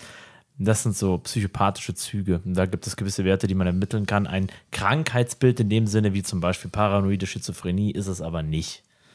Wobei ja in dem Fall ja auch noch Pädophilie dazu kam irgendwo. Ja. Weil seine Das Opfer waren ja, glaube ich, alle deutlich unter 18. Oder zumindest. Störung der Sexualpräferenz, Sein- ja. Seine Opfer, auf die wir später ja noch detaillierter zu sprechen kommen, waren alle im Bereich zwischen 15 und 20, sage ich mal. Oh Gott. Ich finde es immer so Die- schlimm, wenn Kinder mit dabei sind. Das tut mir echt leid. Manche, manche jünger, manche äh, zumindest auf dem Papier volljährig. Okay. Also auch damals bei seiner ersten Verurteilung hätte man schon merken können, ja, vielleicht ist es nicht die beste Idee, den komplett unbeaufsichtigt irgendwann wieder freizulassen. Und als diese Verurteilung ähm, kam, hat ihn natürlich seine erste Frau auch verlassen. Damals schon mit einem Kind von ihm. Und die hatte dann auch nie wieder gesehen. Also die haben sich langfristig von ihm getrennt. Denn im Gefängnis war er eigentlich ein ziemlicher Musterhäftling, hat sich da durch seine, sag ich mal, Redegewandtheit und ähm, wahrscheinlich sein, sein Talent, Sympathien vorzutäuschen, ziemlich hochgearbeitet, hat dann auch irgendwann so die Gefängnisküche geleitet und hat es da ziemlich hoch geschafft. Das war wahrscheinlich auch einer der Gründe, wieso er dann sehr frühzeitig, also nicht mal annähernd nach zehn Jahren, also nicht mal annähernd nach den verurteilten zehn Jahren wieder entlassen wurde. Was? er wurde wieder. Okay, er wurde wieder entlassen. Mhm. Genau. Auf Bewährung, aber entlassen. Und nach dieser Entlassung konnte er nicht mal ein Jahr warten und hat dann nochmal zugeschlagen. Ein ähnliches Muster. Nach seiner Entlassung hatte er natürlich erstmal keinen so gut bezahlten Job mehr als Manager von KFC wie davor, hat dann einerseits als Koch gearbeitet, andererseits hat er sich selbstständig gemacht und ein Handwerksunternehmen gegründet und dann auch das Haus gekauft, in dem er später dann alle, die, alle seine Morde begangen hat. 1971 hat er dann nochmal geheiratet, auch wenn man stark vermuten kann, dass das eher so ein gesellschaftliches Ding war, da man zu der Zeit halt Ehefrau haben musste, um einen gewissen Stand Darf ich kurz meine. Frage in den Raum werfen? Ich frage mich nämlich jedes Mal. Es ist nämlich schon, also es gibt ja genug eben von diesen vorhin bezeichneten Serienmördern aus den USA, vor allem hauptsächlich. Die waren ja alle, wurden sehr oft als charismatisch bezeichnet, hatten Frau, Kind und so weiter. Und also die, diese doppelte Persönlichkeit. Auf der einen Seite liebevoller Vater oder generell Vater, liebevoller Ehemann und auf der anderen Seite kranker oder brutaler Mörder. Und das geht für mich im Kopf immer total schlecht zusammen, weil ich mich frage, das muss doch jemandem auffallen, oder? Und gerade wenn er wirklich seine Leichen alle auch in dem Haus vergraben hat, wo er vermutlich Ja, da- dann auch mit seiner Frau lebte, das muss man doch, das muss doch auffallen, oder? Ja, ich glaube, da spielt ihm halt dieses ähm, psychopathisch-soziopathische Verhaltensmuster in die, in die Karten. Er war sehr gut vernetzt, er hatte sehr gute Beziehungen auch in der Politik oder zur Polizei, weswegen das, glaube ich, äh, sehr lange gut gegangen ist. Ansonsten Chamäleon. wäre er wahrscheinlich schon viel früher verurteilt oder aufgefallen und hätte, wahrscheinlich hätten viele seiner Taten verhindert werden können. Man kennt das heute auch in vielerlei Hinsicht, nur nicht mit so ganz krassen Straftaten. Aber wenn du ein charismatischer Lebemann bist, dann kannst du durchaus, sagen wir mal, deinen Koks irgendwo kaufen und nehmen und die Polizei weiß das in Anführungszeichen. Also ich bin fest davon überzeugt, dass solche Strukturen bei solchen sehr, sehr markanten Persönlichkeiten, die sehr gut ankommen in gehobenen Kreisen, auch bei uns völlig etabliert sind. Nur nicht mit so ganz krassen Straftaten. Genau. Dann äh, ganz kurz nach seiner zweiten Hochzeit kam es dann auch zu seinem ersten Mordopfer. Seine Masche war in der Regel recht ähnlich. Die werde ich danach noch kurz erläutern. Auf jeden Fall hat er dann 1972 sein erstes Opfer ermordet und in seinem Keller, also das ist jetzt kein normaler Keller, das ist mehr so ein amerikanischer Kriechkeller, nennen sie es in den mm. Dokumentationen immer, also in einem Erdgeschosshaus, nur so eine Kur, so eine wirklich kleine ein Bretterverschlag. Genau, da wo unten eigentlich nur Kabel und Rohre verlegt werden im Haus. Also kein Keller, den man wirklich nutzen kann. Kriechkeller, man kann zwar drunter kriechen. Hm. Genau, da hat er sein erstes Opfer verscharrt. Dann war erstmal zwei Jahre Pause bis, sein, bis dann 1974 sein zweites Opfer gekommen ist. Da war, da, zu dem Zeitpunkt war er ja noch verheiratet und ähm, diese Morde hat er immer begangen, wenn seine, seine Familie quasi nicht zu Hause war.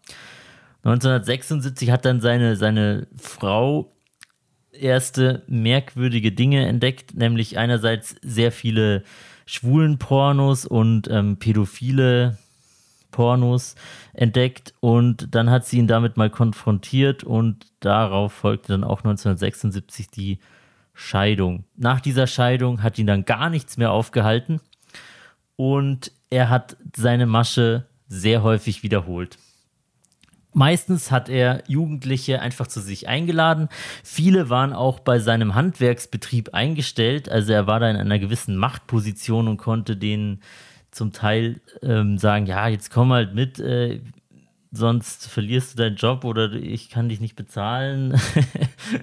das klassische, genau. jetzt waschen wir halt mein Auto am Samstag, ist ein bisschen dazu, wie es muss halt so sein. genau. Und was ich jetzt noch gar nicht erzählt habe, ist, wieso er eigentlich als Pogo der Killer-Clown in die Geschichte eingegangen ist. Er war sehr häufig in unter anderem auf irgendwelchen Wohltätigkeitsveranstaltungen als Clown verkleidet und hat dort so eine Art Programm abgezogen. Also erstmal sehr harmlos alles. Ja, aber logisch, weil ich meine, was kommt gut bei Kindern an? Clowns. Wie komme ich schnell an meine Opfer oder um meinen, meinen falschen Sexualtrieb zu befriedigen, indem ich als Clown auftrete und den Kindern näher komme? Er also hat eigentlich liegt ja nah. Er hat auch äh, irgendwann mal gesagt, ja, als Clown kannst du dir in der Gesellschaft alles erlauben. Du kannst dich auch zu einer fremden Frau auf den Schoß setzen und ihre Brüste anfassen. Als Clown wirkt es immer, nimmt es dir niemand übel oder so. Mhm, ja. Ungefähr. Ja, ja ist genau. einleuchtend. Traurig, aber also, wahr. Also seine Masche war eigentlich immer gleich. Er hat irgendwelche minderjährigen, also meist minderjährigen jungen Männer zu sich nach Hause eingeladen oder sie wollte sie mitnehmen mit dem Auto auf dem Weg irgendwo hin und hat sie dann ähm, gefügig gemacht, meistens mit Alkohol und Drogen. So hatte sie auch, mit dem Argument hat er sie auch häufig angelockt. Und dann hat er sie gefesselt, gefoltert und zu guter Letzt ermordet. Er hat auch einen Trick angewandt, den er damals äh, als in seiner Tätigkeit als Clown gelernt hat, nämlich so eine Art Entfesselungstrick. Da hat er sich dann Handschellen selbst angelegt, hat dann mit einem Schlüssel, den er irgendwo in seiner Hand versteckt hat, sich befreit. Und dann hat er gesagt, soll ich dir zeigen, wie der Trick geht? Hat sein Opfer dann, dann hat sein Opfer sich freiwillig fesseln lassen. Da hat das natürlich nicht mehr funktioniert und dann hat er sein Opfer meist vergewaltigt und dann oh auch umgebracht. Boah, wie perfide, oh mein Gott. Ja, so, aber wo man sich selber an ein Schafott quasi legt, also sein eigenes Grab schaufelt. Das, ja. ist, das ja. ist schon sehr bitter. Das und hat er viele Jahre durchgezogen und meistens hat er dann auch den letzten Trick angekündigt. Da hatte er so ein Seil mit zwei Knoten drin, das er dem Opfer um den Hals gelegt hat. Und dann hat er das mit so einem Stock quasi immer enger gedreht und die meisten seiner Opfer erstickt. Ah, ja. Also eine sehr, sehr intime Art, Menschen zu töten, wenn man das jetzt beispielsweise mit einer Pistole oder Ja, ähnliches ich, vergleicht. ich weiß nicht, wie die Hinrichtungsmethode heißt, aber das ist bekannt, das Seil, was zusammengedreht wird, um den Hals zu zerquetschen. Also, so hat das, wenn man so will, in dilettantischer Art und Weise angewendet, was äh, irgendwo in kommunistischen Kreisen eine Hinrichtungsmethode war. Genau. Insgesamt hat Gacy 33 jugendliche Männer getötet. Allein 26 davon hat er in seinem Keller verscharrt. Also das muss man sich auch erstmal innehalten. Danach hat er auch noch einige auf anderen Stellen des Grundstücks äh, vergraben und teilweise unter Beton vergossen. Und da, dann hatte er irgendwann keinen Platz mehr und hat äh, seine nächste Entsorgungsstation war, waren diverse Flüsse.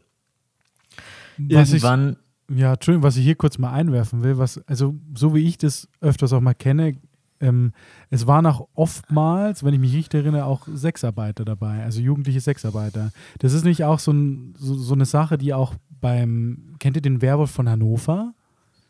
Oder Nein, den ja. Stückler? direkt. Das ist auch, ich weiß nicht, wie er im, im Ja, das ist Also- doch dieser Metzger, oder? äh, nee, das weiß ich nicht. Der, der hat Ist aber. der nicht Fritz Hamann? Nein, das- so? das- ah, ja, nee. Echt? Ist das, ist das, Das der ist von der- Hannover? Ja. Ah, ich glaube ja. Ich bringe es nicht mehr ganz sagen. Ich möchte jetzt auch nicht mit gefährlichem Halbwissen ähm, arbeiten, aber oftmals waren es auch einfach so jugendliche Sexarbeiter, die halt von ihren Eltern rausgeschmissen wurden, aufgrund ihrer Homosexualität beispielsweise oder anderen ähm, Unfällen. Und die sind natürlich ein leichtes Opfer für dann solche kranken Fantasien von, von, von einem Psychopathen. Und das finde ich eigentlich auch eine, eine sehr traurige Anekdote oder auch eine sehr tragische Anekdote. Also ich weiß jetzt nicht, ob das bei, bei, bei Gacy auch so war, aber ich könnte mir schon auch vorstellen, dass da auch ein paar jugendliche Sexarbeiter dabei waren. Ja, halt Jugendliche, die es ähm, Ja. nicht so leicht hatten. Er wird die Verlorenen gesammelt haben. Und also, ohne jetzt spekulieren zu wollen, zu sehr, wenn seine Reichweite von, wie war das, 13 bis 20 um den Dreh rum reichte. Es gibt auch mit 20 junge Männer, die ausschauen, als wären sie 15. Also, da ist ganz klar eine pädophile Note dabei. Würde ich jetzt mal spekulieren. Ja, eindeutig. Ich glaube, das ist unumstritten. Ja, ja. Aber auch bei, sagen wir, in Anführungszeichen älteren Opfern, also auch wenn er einen 20-Jährigen mitgenommen hat, klingt definitiv danach. Genau, also irgendwann wurde er halt dann doch überführt. Das äh, fasse ich jetzt ganz kurz zusammen. Und da er ja eh schon vorbestraft war, hat ihn dann das auch irgendwann zum Verhängnis geführt. Und dann, als sie damals, also ich- da habe ich auch eine Dokumentation gesehen, wie der Polizist von damals erzählt, wie er die erste, die ersten Überreste der Leiche da im Kriechkeller gefunden hat. Und dann haben sie da erst angefangen zu graben und es wurden einfach immer mehr Leichen. Und wie gesagt, in diesem, allein in diesem Keller waren 26 junge Männer verscharrt. Muss ziemlich heftig gewesen sein. Und als er dann überführt wurde, da war er auch ähm, sehr kooperativ und hat gestanden und hat voller Begeisterung und voller kleiner Details erzählt, wie er das alles gemacht hat und wo er auch diese ganzen Leichen auf dem Grundstück verscharrt hat. Er hat da sogar Zeichnungen angefertigt, damit die Polizei all die Leichen findet. Ja, das klingt eindeutig nach psychopathischen Zügen, dieses, hey, schaut mich an, ist das nicht geil, schau, was ich geschaffen habe, auch wenn es abartig ist. Ja, das ist, das ist, das ist schon irre. Ja, diese Selbstpräsentation im Zuge des drohenden Todes, weil als amerikanischer Staatsbürger musste ihm klar sein, dass ihm die Todesstrafe droht. Genau, er hat dann auch später irgendwann gesagt, ich habe 33 Mal Leute umgebracht, ihr könnt mich nur einmal umbringen, ich habe immer noch gewonnen. Oh, das ist, das ist ja schon Blasphemie. Also das ist schon Ja. grausam. Ja, auch dann nach seiner Verurteilung war er ja erstmal im Gefängnis, weil das relativ lange gedauert hat, bis er dann, ähm, bis die Todesstrafe ausgeführt wurde, nämlich 14 Jahre. Ja, das ist normal Und in Amerika. In, in dieser Zeit hat er dann auch im Gefängnis nach wie vor noch einen diabolischen Geschäftssinn entwickelt, hat teilweise Telefongespräche mit sich verkauft und auch Bilder gemalt. Und ratet mal, was sein Hauptmotiv war. Clown. Clowns. Ja, ja, das wusste ich, ja. Ja. Dann 1994 wurde er erst hingerichtet Und dieser Fall war in den Medien ziemlich groß und es hat dann, die Hinrichtung hat auch tausende von Schaulustigen dann da. Da angezogen. waren wir schon auf der Welt, Marco. Das stimmt. Chris, wie ist es bei dir? Auch? Äh, äh, nee, ich bin ein Jahr später tatsächlich erst dazu gekommen. ich bin guter ähm, 95er Jahrgang. Club 27 dieses Jahr. Wup, wup. No, no, no, Mr. Chris. Keine Ahnung. We forbid it, ei? Aber jetzt äh, kommen wir noch kurz zum Ende der Geschichte. Ja. Er wurde dann zum Tode verurteilt und 1994 hingerichtet. Und selbst bei dieser Todesstrafe ist einiges schiefgegangen. Die erste Gift Kanüle der Giftspritze war verstopft, hat also nicht funktioniert. Und äh, die Exekution hat dann insgesamt 18 Minuten gedauert. Aber auch der Polizeiofficer hat gesagt, selbst durch dieses suboptimale Ergebnis hat er wahrscheinlich weniger gelitten als jedes seiner Opfer. Ja, wahrscheinlich. Und angeblich, das ist jetzt aber auch eher, äh, also kann ich nicht zu hundertprozentig sagen, waren seine letzten Worte Kiss my ass. Also leckt mich am Arsch. Wow. Also Reue war hier überhaupt nicht zu sehen, sondern eher Stolz und ja. Ja. Da überwiegt dann vielleicht tatsächlich einfach der Psychopath. Weil was man doch Ja. auch äh, öfters hört bei halt pädophilen Menschen, also Menschen mit pädophilen Neigungen, ähm, dass sie ja sehr oft auch ihre Taten bereuen, weil sie halt einfach die, diesen, ja, diesen Trieb in sich haben, den sie eigentlich gern bekämpfen würden. Und hier hört sich das aber einfach an, als wäre er einfach stolz auf diese kranken Taten. Ja, bei ihm ist es quasi ins andere Extrem umgeschlagen. Es war einfach Genuss. Mhm. Dann sagst du, das ist das Richtige, weil das hat genau das, was ich wollte, befriedigt, auch wenn es den maximalen Preis von meinen Opfern gefordert hat, nämlich deren Unschuld, Freiheit und zum Schluss das Leben. Ach, Lasst mich ganz kurz ein Statement raushauen, weil mir das ultra wichtig ist. Ich bin entschiedener Gegner der Todesstrafe. Selbst jemand, der 500.000 Leute umgebracht hätte, den würde ich nicht hingerichtet sehen wollen. Unter gar keinen Umständen. Das ist unmenschlich und ich lehne das in jeder Hinsicht ab. Würde ich auch, Darüber- für, für, ja, würde ich für meine Einstellung auch so unterschreiben. Ich frage Können mich wir halt sofort immer, diskutieren, aber ja. Mhm. Nee, ich frage Ja. mich einfach nur, nur als kurzes, kurze Ja. Antwort darauf, was wäre denn schlimmer? Die Todesstrafe, die relativ schnell vorbei ist, also ist ja eigentlich eine Erlösung, oder Mhm. jahrelang, 20 Jahre lang von mir aus einfach ohne untätig in den Gefängnis rumsitzen zu müssen und über seine Taten reflektieren zu müssen. Ich Ja. glaube, das ist deutlich schlimmere Strafe, die näher an das Leid der Opfer rankommt, Ja, als zack, das bumm und weg. Ja. Das wollte ich dann nochmal sagen. Aber es Ich kann das- Personal ja. Opinion. Marco, du musst mir auch gleich sagen, was du davon hältst. Ich äh, kann es ganz persönlich begründen.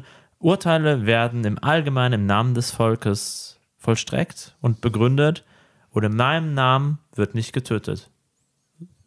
Ganz klares Statement, sollte die Bundesrepublik die Todesstrafe wieder einführen, was nicht passieren wird, weil das gegen europäisches Recht verstoßen würde, Gott sei Dank. Ich würde sofort auswandern, weil in meinem Namen wird sowas nicht vollstreckt, weil ich es abartig finde, unmenschlich und in jeder Hinsicht ablehne, egal wie schlimm die Straftat ist, dann für immer einsperren, das ist vollkommen legitim, aber das Ermorden von Menschen in staatlicher Apparatur ist abzulehnen, gänzlich, weil das eine Urteil, was aufgrund falscher Tatsachen gefällt wird, das macht das Ganze illegitim. Selbst wenn es nicht mal stattfinden sollte. Außerdem stellt es sich dann ja, stellt man sich mit dem Täter auf eine Ebene. Richtig. Das wollen wir ja nicht. Genau. So erbärmlich wie diese Menschen, die andere grausam dahinmetzgern für ihre Triebe, für Geld, für Macht, für Mordlust oder für was auch anderes. Das braucht man nicht. Word. So, jetzt ist auch nur die Frage, wo taucht die Verbindung zur Metal auf? Ich brauche harte Fakten, Marco. Mo- Mo- harte Moment, Fakten. Moment, Moment, Moment. Wow, wow, Erstmal möchte ich sagen, dass von diesen 33 Menschen bis heute nicht alle identifiziert werden konnten.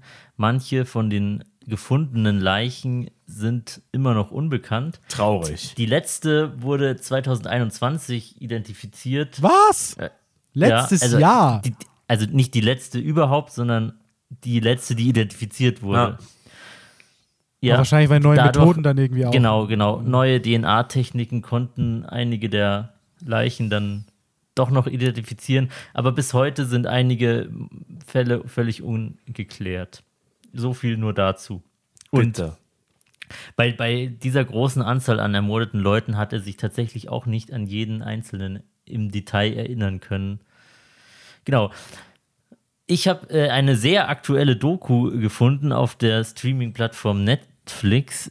Das habe ich aber erst rausgefunden, nachdem ich mich für den Fall entschieden hatte. Aber es war irgendwie sehr praktisch. Die habe ich mir auch zu größten Teilen noch reingezogen vor dieser Folge, nämlich John Wayne Gacy, Selbstporträt eines Mörders. Da sind nochmal detaillierte Tapes aufgetaucht, die mit Gesprächen, die er mit seinem Anwalt geführt hat, die bisher nie veröffentlicht wurden. Also wer interessiert ist, sollte da mal reinschauen. Sind drei Folgen, ah, circa eine Stunde, die den ganzen Fall sehr detailliert beschreiben, auch mit vielen Zeitzeugenberichten. Einerseits Opfer, die überlebt haben, andererseits ähm, Polizisten, die in den Fall involviert waren und so weiter. Nice. Sehr gut aufgerollt. Aber auch dieser Fall hat natürlich eine Widerspiegelung in diversen Metal-Texten bekommen. Ich möchte jetzt mal vier Songs aufzählen, von denen ich weiß, dass sie diesen Fall behandeln.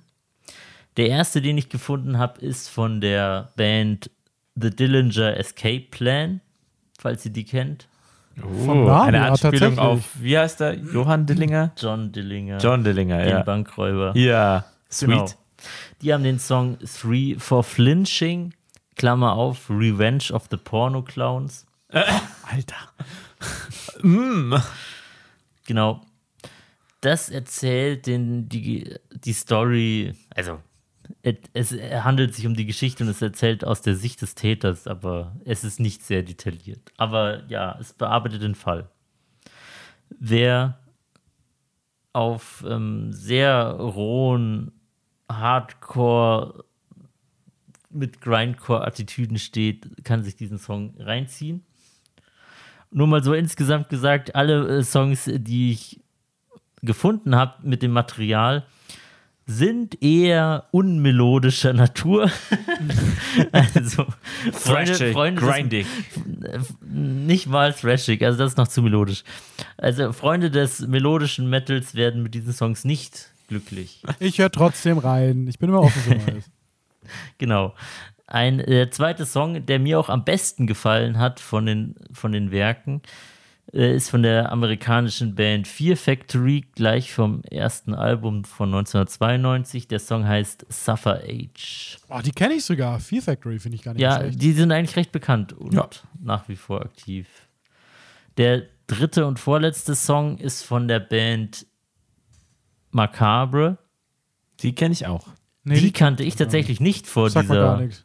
Echt? Doch, die kenne ich. Das ist, äh, die ersten zwei Bands kannte ich vor davon, auch wenn ich die Songs erst hier im Zuge der Recherche angehört habe. Diese Band kannte ich nicht. Sie haben sich ein eigenes Genre verschrieben, dem Murder Metal. Also bei denen geht es nur um solche Fälle in verschiedenster Version. Und die haben auch einen Song, der heißt Gacy's Lot. Also da ist sein Name direkt drin. Ich habe auch mal in den Text reingelesen, weil es mich interessiert hat. Und es erzählt den Fall so aus der Sicht eines Dritten, der es im Fernsehen sieht.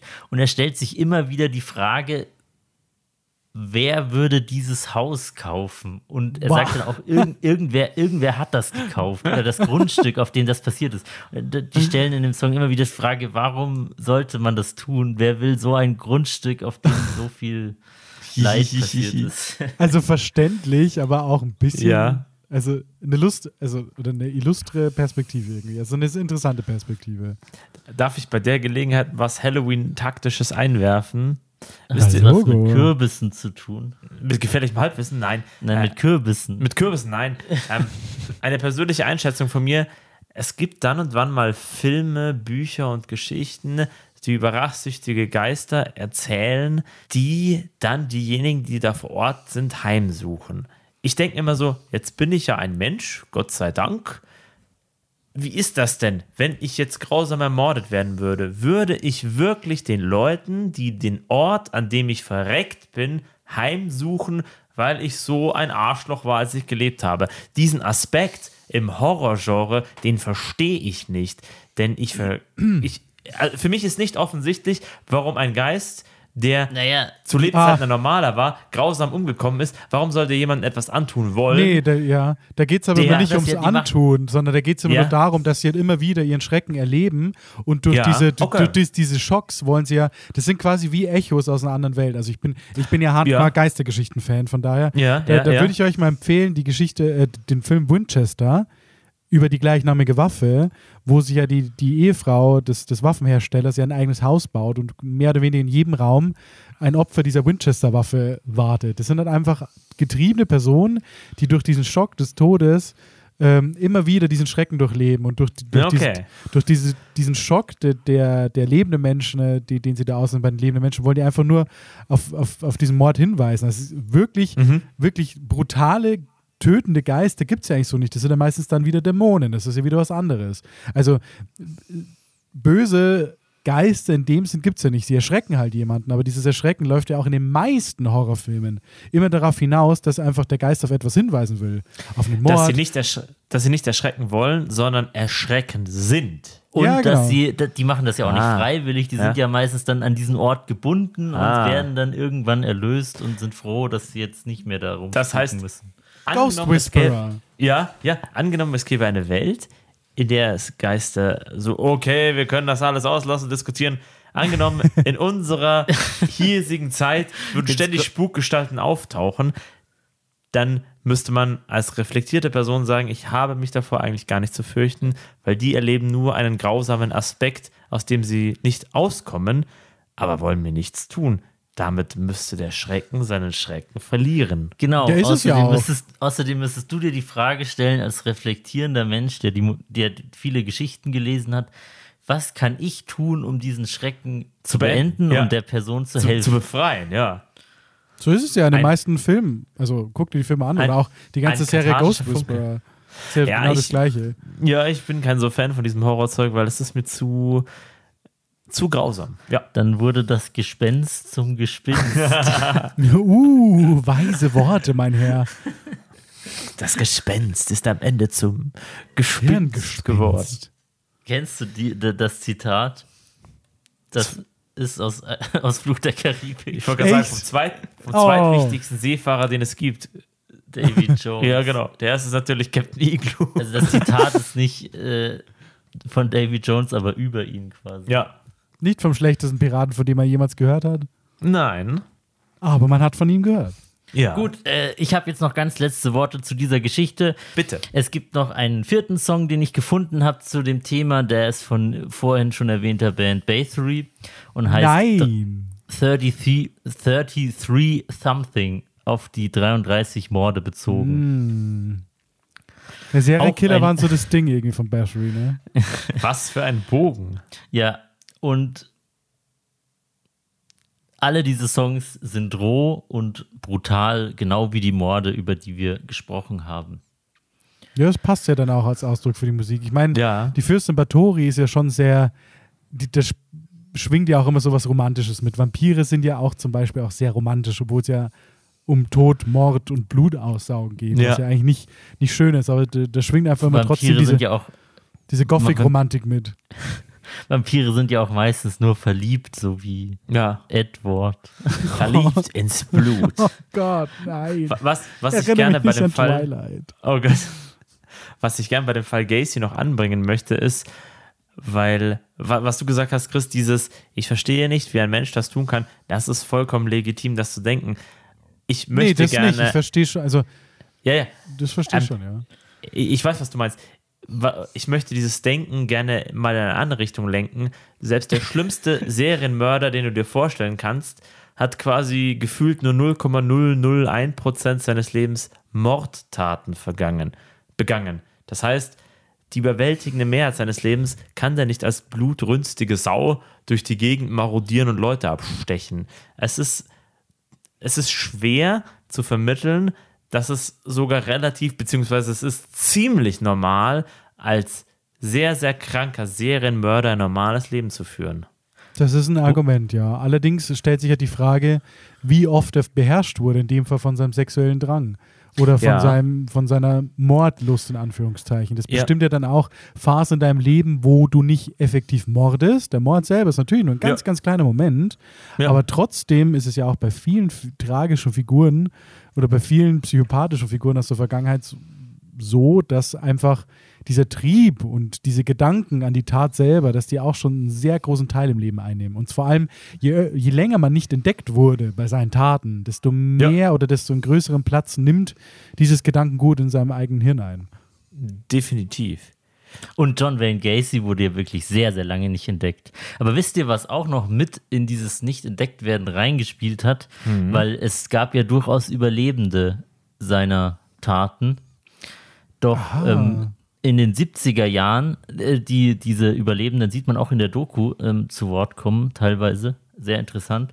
Und in den 70er Jahren war Homosexualität in den USA tatsächlich noch eine Straftat. Oh Und damals äh, wurden auch viele der überlebenden Jugendlichen, die da irgendwie sich trotzdem den Mut zusammengefasst haben und gesagt haben, ich wurde sexuell missbraucht von ihm, ähm, einfach nicht ernst genommen, weil einfach die Vergewaltigung durch einen anderen Mann dort überhaupt nicht ernst genommen wurde. Ja. Hätte man das alles ein bisschen ernster genommen, wäre es vielleicht gar nicht so weit gekommen. Bis heute ein Problem, ja.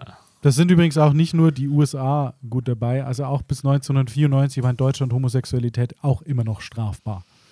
Punkt. Also es ist halt, ja, das ist tatsächlich ein schwieriges Thema irgendwo. Also, mh, ja. In dem Gut. Fall sogar ein Thema, das mich halt direkt betrifft, einfach als, als Gay-Metalhead, sage ich jetzt einmal. Ja. Gut, mit Blick auf die Uhr werden wir uns jetzt dem letzten Block der Sendung widmen. Oha, hab, habt ihr noch Zeit? Habt ihr noch Kraft? Natürlich. Lasst mich noch eine, einen äh, Aspekt zum Fall Gacy sagen. Noch ein. Ja. ich, ich musste nur kurz in meinem Kopf wieder fassen. Ähm, hoffentlich kriege ich ihn noch raus. Ich würde das Ganze gerne radikal humanistisch sehen, aber ich kann es gerade nicht mehr formulieren. Wir schneiden das raus. Du wolltest die Sendung also nur unnötig in die Länge ziehen. Nein, das wollte ich nicht. Ich hatte noch einen guten Gedanken, aber den kriege ich jetzt nicht mehr hin. Haben wir noch Zeit, unsere Getränke zu erfrischen? Denn ich glaube, ich brauche noch Kehlensaft. Habt ihr noch Kraft? Aber ich habe kein Weißbier mehr. Doch, haben wir. Ich habe keinen Ja, Saft mehr, aber ich habe noch runter Kraft. Auto. Doch. Wieso denn nicht? Es dauert doch eine Minute. Hier. Bist du noch da? Stimme aus dem Jenseits. Ja, ich kann euch hören. Gut. Da. Jetzt ist mir mein Gedanke eingefallen, den ich vorher noch vervollständigen wollte, weil ja immer die Frage ist so, was ist das Böse? Und müssen wir diese Leute als böse bezeichnen? Weil über diesen Begriff bin ich oft genug selbst gestolpert. Und ich würde es heute radikal humanistisch so betrachten, wenn du jemanden erlebst oder quasi lesen kannst, was der getan hast, getan hat. Und du denkst dir, das ist radikal abartig. Das ist so sehr nicht das, was ich als menschlich empfinde. Dann ist das gestört, damit psychisch krank, behandlungsbedürftig und nicht schuldfähig. So würde ich das heute betrachten. Ich würde sagen, ein Kalkül der Bösartigkeit, was dich tun lässt, zu foltern, zu morden und derart blutdürstig zu sein, ist nicht so menschlich, wie ich es als normal in Anführungszeichen betrachten würde und damit behandlungsbedürftig, damit gestört und damit nicht schuldfähig. Damit sollte man die Leute in die Psychiatrie sperren. Das ist mein Gedanke. Deswegen, es gibt keine bösen Menschen, es gibt nur gestörte Menschen. Wie seht ihr es? Mein Statement zu Gacy noch als Ergänzung. Ei. Ich würde sagen, wir lassen das jetzt einfach mal unkommentiert stehen und sind gespannt, was uns im letzten Teil der diesjährigen Horror-Halloween-Sendung aus dem Bereich des True Crimes erwartet. Ja, ich hoffe, ihr habt noch etwas Zeit, Geduld und Lust mitgebracht. Selbstverständlich. Her damit. Ja, lasst mir nur schnell mein Weißbier einschenken, bitte. Ich Oh möchte Mensch, jetzt hier bitte, machen wir schneller. währenddessen, währenddessen kurz kommentieren. Wir sind jetzt extra zum Auto gegangen, um, noch, um dem Steff noch ein Weißbier zu organisieren, weil da war noch ein Kasten drin, den wir eigentlich, Wieso im mitnehmen Auto? Wieso habt ihr Weil nicht gleich wir- den Kasten mitgenommen? weil wir den Kasten ursprünglich mal gekauft hatten, um ihn morgen nach Augsburg mitzunehmen. Aber, denn morgen sind wir beim wunderbaren Mammut-Festival auch Oh ja. als Podcast zu Gast. Uh, cool. Und wir werden da sehr viel aufnehmen. Und um um spät abends im Hotel noch ein Bier trinken zu können, haben wir uns das Weißbier eigentlich gekauft. Aber der Biermonotheismus drängt mich zur Hopfenkaltschale mit Hefe verfeinert. Wenn ihr wisst, was ich meine. Erhält schmeckt man nicht. Malzbier. Was ist mit Malzbier? Ich kann nicht lesen. Ja, Malzbier. Ich sehe, wir denken in derselben Wellensprache oder so ähnlich. Ich habe keine Ahnung, was sie da zitiert. Es war SpongeBob. Schwammkopf. SpongeBob. Schwammkopf. SpongeBob. Man ist nicht zu alt für den Scheiß. Nee, definitiv nicht. Hast du eigentlich früher, Chris, X-Factor geguckt? Natürlich, jetzt schon auf den Frakes, Alter. Ja. Ich hab, Wann, ich, wann hast du das immer geguckt? das lief doch eine Zeit lang auf RTL 2, glaube ich, ne? Und Aber auch Sonntagvormittags, wenn mich nicht alles täuscht. Also ich habe in meinem Kopf nur äh, in Erinnerung, dass es sonntags kam. Ich wüsste nicht, an welchen anderen Tagen das kommen sollte. Ich glaube, eigentlich lief es ursprünglich mal abends um 9 Uhr, es war eigentlich so eine Abendserie. Und ich weiß, dass, also, die viele, ich habe die relativ jung angeschaut. Mhm. So mein, da, da fand ich die schon gruselig. Und dann habe ich irgendwann im Nachgang mal wieder eine Folge angeguckt und dachte mir so, Alter, das ist ja Hardcore-Trash. Und vor allem die wahren Geschichten, ne? die wahren Geschichten, die die da immer vorgestellt haben, das waren ja eigentlich Ja. immer noch so Urban Legends. Da ist ja oftmals nur so ein, so ein Fünkchen, so ein Hauch Wahrheit mal durchgeschwommen. Ja, Ja. das Prinzip war immer, etwas Ähnliches ist vor 100 Jahren in der Nähe von West Virginia. Ja, genau. Ja, Aber genau. es war jetzt nicht genau das, was wir erzählt haben. Ja. Es ist auch eigentlich gar nicht so passiert und eigentlich war es auch nur so eine Zeitungsente, aber so sowas in der Art könnte passieren. so ungefähr. Aber ich fand es trotzdem schon unterhaltsam. Also ich mag das Konzept und ich fand auch die Geschichten, die sie da mal gezeigt haben, schon auch ganz cool. Ich, ich fand es sehr verwirrend, als ich festgestellt habe, dass Jonathan Frakes Schauspieler bei Star Trek ist. Ich dachte, so, Ja, hä, das, das, das kann gar nicht sein. Was macht der denn da? Wen hat er denn da gespielt? Weiß ich nicht. Oh Gott, ich müsste das jetzt wissen, weil ich so viele Star Trek-Fanatiker kenne. Ja, ich weiß es nur nicht. weil man die Leute kennt, heißt es ja nicht, dass man eine einzige Folge gesehen hat. Ja, aber wenn du diese Leute kennst, weißt du, dass sie jetzt mit Fackeln und Mistkabeln vor der Tür warten, bevor der Podcast überhaupt veröffentlicht ist. Ei, Ei. Die Strafe folgt der Untat auf dem Fuß. Ich weiß nicht, wer den gespielt hat. Aber ähm, ein, ein trauriger Funfact in Anführungszeichen: Der Synchronsprecher von Jonathan Frakes hat ähm, verkündet, dass er sich aus dem Synchronsprechergeschäft zurückzieht. Das heißt, Jonathan Frakes, wenn er nochmal ähm, im Medium Film in Erscheinung tritt, wird er von jemand anders gesprochen und das wird sehr seltsam. Ja, ist meistens wegen Zumindest in der deutschen Gagenforderungen. Variante. Ja, genau, genau.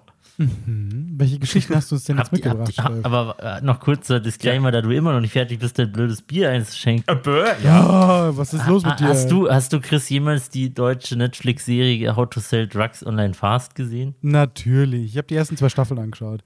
Ich Ja, fand sie unterhaltsam. Nein, ich will jetzt gar, nicht, gar kein Review haben, Oh. sondern da gab es doch mal so eine Gastszene von Jonathan Frakes. Erinnerst du dich an die?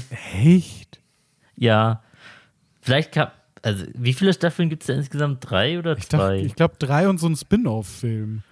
Über den, den, äh, na, wie heißt so, der über denn? die- Über, über diesen die Kleinverbrecher. ja. Nee, ähm, über diesen, diesen Kleinverbrecher, diesen von der ersten Staffel. Also es sind drei Staffeln, wenn nicht alles täuscht. Sag, Nach heißt- den der Tatortreiniger spielt. Ja, genau. Biane genau. Mädel Genau. heißt der. Ja, Björn, Mädel, genau. Ich weiß gerade, wie heißt denn, wie heißt denn die Rolle? in- Keine Film? Ahnung, aber auf jeden Fall, worauf ich hinaus wollte, Jonathan Frakes hatte auch eine Gastrolle und ich fand, das war der, der beste Cameo-Auftritt, den es im deutschen Fernsehen jemals gab. Buber heißt er übrigens, Entschuldigung. Der, der Kleinkriminelle heißt Buber. Im, in, in der Serie How to Sell Drugs Online. Fast. Klammer zu. So, Freunde der Finsternis, seid ihr bereit? Ja, natürlich. Raus Jetzt sind damit. wir bereit. Was erwartet uns denn jetzt, Steff? Es erwarten euch drei kurze Geschichten, die sind als Prosatext ausgearbeitet. Das heißt, ihr könnt euch ganz entspannt zurücklehnen, während ich die vorlese. Das gilt natürlich auch für unsere verehrte Zu Zuhörerschaft. Und dann gibt es einen gewissen Anteil, den Anteil verrate ich nicht, der Fälle, die von mir literarisch erfunden sind. Und nach jedem Fall könnt ihr kurz mit mir spekulieren, ob ihr glaubt zu wissen, ob dieser Fall erfunden ist oder nicht. Und ich erkläre ich klär das dann direkt auf, weil sonst wird es zu kompliziert, wenn wir das am Schluss machen. Und da können wir ein paar Minuten drüber diskutieren und dann springe ich zum nächsten Fall. That's the plan. Seid ihr bereit? Ja, wir sind ich bereit. bin sowas von es ist jetzt bereit. auch kurz vor Mitternacht an, in einer Nacht, die irgendwann in der Nähe von Halloween stattfindet. Geisterstunde. Und wir werden dir gespannt lauschen. Dann lehnt euch entspannt zurück und genießt die Show. Ein Hinweis vorweg. Bei den literarisch aufgearbeiteten Realfällen wurden aus dramaturgischen Gründen dezente Details erweitert interpretiert, um die Geschehnisse anschaulicher erzählen zu können. Tiefgreifende Änderungen wurden nicht vorgenommen. Ihr Jonathan Frakes. Fall Nummer 1. Der Sonnenschirmständer. Frankfurt am Main, Juli 2001. In den frühen Morgenstunden des letzten Julitags entdeckten zwei Spazier Spaziergängerinnen im Wasser des Mains im, Frankfurt Stadt, im Frankfurter Stadtteil Nied etwas Sonderbares. Am Ufer hatte sich ein matschiges Bündel in den gewässernahen Pflanzen verheddert. Nun ist es nichts Ungewöhnliches, dass der Main etwas von den Dingen, die ihm die Menschen zu füttern geben, wieder ausspuckt. Dennoch, irgendetwas hier war anders. Es handelte sich um einen zerfetzten Bettbezug mit dunklem Leopardenmuster und ein zusammengeschlungenes Frottee-Betttuch, in dem sich offensichtlich etwas Größeres befand. Als die Spaziergängerinnen den sonderbaren Fund näher inspizierten, wurde rasch klar, worum es sich handelte. In der durchweichten Bettwäsche befand sich der leblose Körper eines Mädchens. Man hatte ihre Beine an die Brust gepresst und die Arme an den Körper angelegt. In dieser Hockstellung wurde sie in die Bettwäsche gestopft und ihre Beine und ihr Leib mit zwei Bändern an einen Sonnenschirmständer geknotet, welchen man dann im Main versenkte, um mit ihren sterblichen Überresten, um ihre sterblichen Überreste für immer sch- verschwinden zu lassen. Doch der Main wollte offensichtlich nicht, dass das Andenken an das kleine Mädchen ohne Widerhall vergeht und gab ihren Leib zurück. Ihr Leben musste eine Tortur gewesen sein. Radiologische Befunde der Obduktion ergaben, dass die Tote etwa 15 bis 16 Jahre alt sein musste.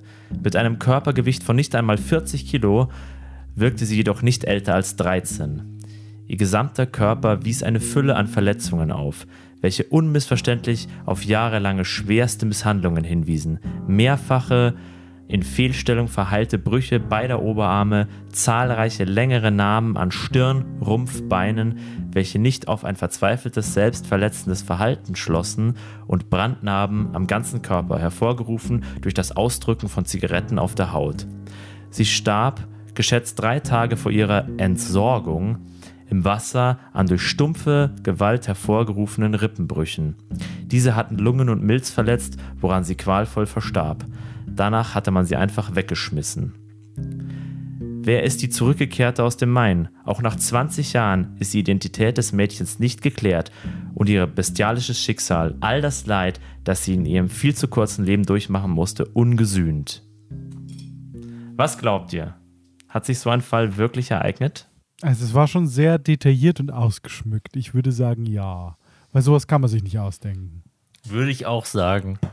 Also nicht aufgrund des Detailgrads, aber irgendwie glaube ich, ja, klingt durchaus möglich. Und ihr habt recht. Diesen Fall gibt es wirklich. Und das Tragische dabei ist, dass der bis heute ungeklärt ist. Und die Bitterkeit liegt in dem Aspekt, dass er jetzt über 20 Jahre her liegt. Das heißt, den Mord wird man nicht mehr nachweisen können. Sollte man jemals ermitteln können, wer diesem Mädchen das angetan hat. Ihre Identität ist bis, übrigens bis heute ungeklärt. Man findet das auf ähm, der Seite der bayerischen Polizei unter unbekannte Tote, kann man diesen Fall einsehen. Ähm, es ist nicht geklärt, wer das ist. Und wenn jemand ermittelt werden sollte, der sie in Anführungszeichen im Affekt totgeprügelt hat, wird er keine Strafe erwarten, denn Totschlag verjährt nach 20 Jahren. Oh, crazy. Hm. Finde ich irgendwie fasziniert, dass auch heutzutage sowas noch nicht aufgeklärt werden kann. Ja. Gut, du kannst vielleicht DNA-Spuren nehmen, aber wenn du keine DNA-Spuren hast, mit denen du das vergleichen kannst, kannst du es natürlich nie zu 100% feststellen. Ja. Hm, Aber ich meine, man wird doch in der Gegend irgendwie Vermisstenanzeigen, die auf das Profil zutreffen können, aufgenommen haben oder etwa nicht. Ja, Ja, außer es ist halt irgendjemand Ja. von ganz weit weg, der irgendwie zufällig gerade mein war oder, oder in der Gegend war. Und deswegen fällt es halt in der Gegend nicht auf, dass jemand fehlt. nicht unmöglich, aber tatsächlich passiert das öfter, als man es jemals sich zu träumen wagen würde, dass Menschen unbekannt versterben und verschwinden. Also, das ist geradezu grotesk, dass in unserer zusammengewachsenen Gemeinschaft von Leuten hier auf der Welt, dass sowas noch möglich ist, gerade in einem friedlichen, sehr reichen Mitteleuropa. Nächste Geschichte. Um den Bogen noch zum Metal zu spannen, habe ich der Verstorbenen, deren Identität bis heute ungeklärt ist, ein kurzes Gedicht gewidmet, weil ich mir gedacht habe, so, hey, ich bin Metalhead und ich spiele in der Band, dann kann ich persönlich den Bogen zum Metal spannen. Oh, okay, spannend. Ja, heraus. Hast mich geschunden in dem Hass, der dich ganz zerfrisst, hast mich entsorgt wie den Müll, der du selber bist, hast mich gebrannt und gebrochen, meine Haut durchstochen, meinen Körper zerstört, all meine Schreie blieben ungehört, ein Leben lang um mein Glück betrogen, wurde niemand bisher zur Rechenschaft gezogen. Wow. das war richtig gut. Weiß nicht, ob wir daraus einen Entoria-Song machen sollten, aber wenn ja, er wäre verdient. Als Andenken an die Gefallenen, die bis heute ungeklärt Identität verstorben sind. Also Chapeau. Also wirklich beeindruckend. Also wenn das Thema nicht so bitter wäre, Ja, trotzdem. ich habe irgendwie heute nur Fälle um das Jahr, um die Jahrtausendwende mitgebracht. Ich wollte nämlich ganz sicher gehen, dass wir uns nicht überschneiden. Okay. Welches Jahrtausend? Das 2000er Jahrtausend. 1900. Äh, Quatsch. 1000. Achso, ich dachte, du 900. sprichst vom ersten Jahrtausend. Seid ihr bereit für Runde 2? Ja. Ich bin bereit geboren. Dann lauschet gespannt. Der zweite Fall heißt, und jetzt bitte Kontenance, der Pokémon-Mörder. Was spielst du denn da? fragte der junge Mann den kleinen Jungen auf dem Spielplatz. Stolz zeigte dieser einen Stoß Spielkarten her. Pokémon, erklärte er strahlend. Der junge Mann musterte die Karten. Solche habe ich auch zu Hause. Wenn du möchtest, kannst du sie haben. Ich wohne gleich um die Ecke. Kommst du mit? Der kleine Junge zögerte kurz. Mit fremden Menschen sollte man doch normalerweise nicht mitgehen. Doch dieser Fremde, er war nicht einmal so alt wie sein Vater, höchstens 20 oder so. Und es würde nur ein paar Meter die Straße, er, er würde nur ein paar Meter die Straße hinunter mitkommen. Die Verlockung, seine ansehnliche Sammlung um ein paar weitere Karten hinzuzufügen, überzeugten den kleinen Jungen und er sagte schließlich, okay. Die Wohnung des jungen Mannes war wirklich nicht weit weg. Er konnte sogar den Straßennamen, er kannte sogar den Straßennamen vom Hören. Im zweiten Stock des Mehrfamilienhauses schloss der junge Mann seine Wohnungstür auf und geleitete den kleinen Jungen hinein. In der Küche stellte sich der kleine Junge vor, das Fenster und betrachtete die Wohngegend, die, bunt, die bunten zusammengewürfelten Häuser, die Fußballwiese und den Parkplatz, wo er fast täglich Pokémon-Karten tauschte. Als er sich umdrehte, war das freundliche Gesicht des jungen Mannes verblasst. Er starrte ihn nur noch mit leeren Augen an. Dann machte er langsam einen Schritt auf den kleinen Jungen zu und packte ihn am Hals. Die Augen des Jungen weiteten sich vor Entsetzen. Es gab keine Möglichkeit, noch einen letzten Schrei in dieser Welt loszulassen. Aus dem Mundwinkel des kleinen Jungen rann Speichel, ebenso, wie aus den Mundwinkeln seines Mörders. Als der junge Mann nach mehreren Minuten endlich den Griff um die Kehle seines Opfers lockerte, hatte dieses bereits diese Welt verlassen. Er hob den toten Leib von seiner Küche auf und verbrachte ihn ins Schlafzimmer. Und die Geschichte möge verschleiern, was dort geschah. Als der junge Mann fertig war, sich am Körper des kleinen Jungens zu vergehen, nahm er ein Messer und trennte ihm den Kopf vom Rumpf. Er wollte schon immer einmal wissen, wie sich das anfühlte, ein Kind zu töten und zu zerstückeln. Doch das Vergnügen war nur ein kurzer Moment. Nun konnte er mit den Überresten nichts mehr anfangen. Den kopflosen und entkleideten Körper stopfte der junge Mann in einen Koffer. Er betrachtete den Kopf kurz und packte ihn in eine Einkaufstüte. Beides werde er heute Nacht in den, Altkon in den Altkleidercontainer werfen. Eine Pokémon-Karte blieb auf dem Flur liegen. Er würde sie später in den Papierkorb werfen. Hm. Als du zuerst Pokémon gesagt hast, dachte ich mir, du hast es dir ausgedacht. Aber jetzt ja, glaube ich, als, aber jetzt glaube ich, das äh, könnte durchaus realistisch sein. Also realistisch ja, aber gerade das ist ja, also das glaube ich ist das Problem, weil es sehr realistisch wirkt. Also als wäre es darauf geschrieben worden, realistisch zu sein. Ich sage, es ist fake. Und die Richtigkeit liegt bei der Richtigkeit. Diesen Fall hat es wirklich gegeben. Der geschah 2001 in Duisburg. Nur waren es keine Pokémon-Karten, sondern Digimon-Karten. Nee, es waren tatsächlich Pokémon-Karten. Und wenn ihr nach dem Pokémon-Mörder googelt, dann kommt auch genau dieser Fall, der auch vielfach rezitiert ist in der einschlägigen True Crime-Szene. Deswegen hatte ich kurz Sorge, dass der Chris den wahrscheinlich mit hundertprozentiger Wahrscheinlichkeit kannte. Aber Also ich- wurde dieser Mord aufgeklärt? Der wurde aufgeklärt, ja. Der wurde von einem psychisch kranken jungen Mann verübt. Der war 21 oder so und seine Freundin damals, die war 18 und hat ihn dazu ermutigt, weil er mal gesagt hat, er möchte mal wissen, wie sich das anfühlt, ein Kind umzubringen. Und dann hat er einen kleinen Jungen aus einer türkischen Community in Duisburg entführt und ihm den Kopf abgeschnitten. Wait, wait, what Aber- the fuck? Seine Freundin hat ihn dazu ermutigt. Also jetzt mal abgesehen von, von also der Bitterkeit dieses, dieses Mordfalls, das arme Kind, aber welche Freundin oder welcher Mensch ermutigt bitte einen anderen Menschen, jemanden umzubringen?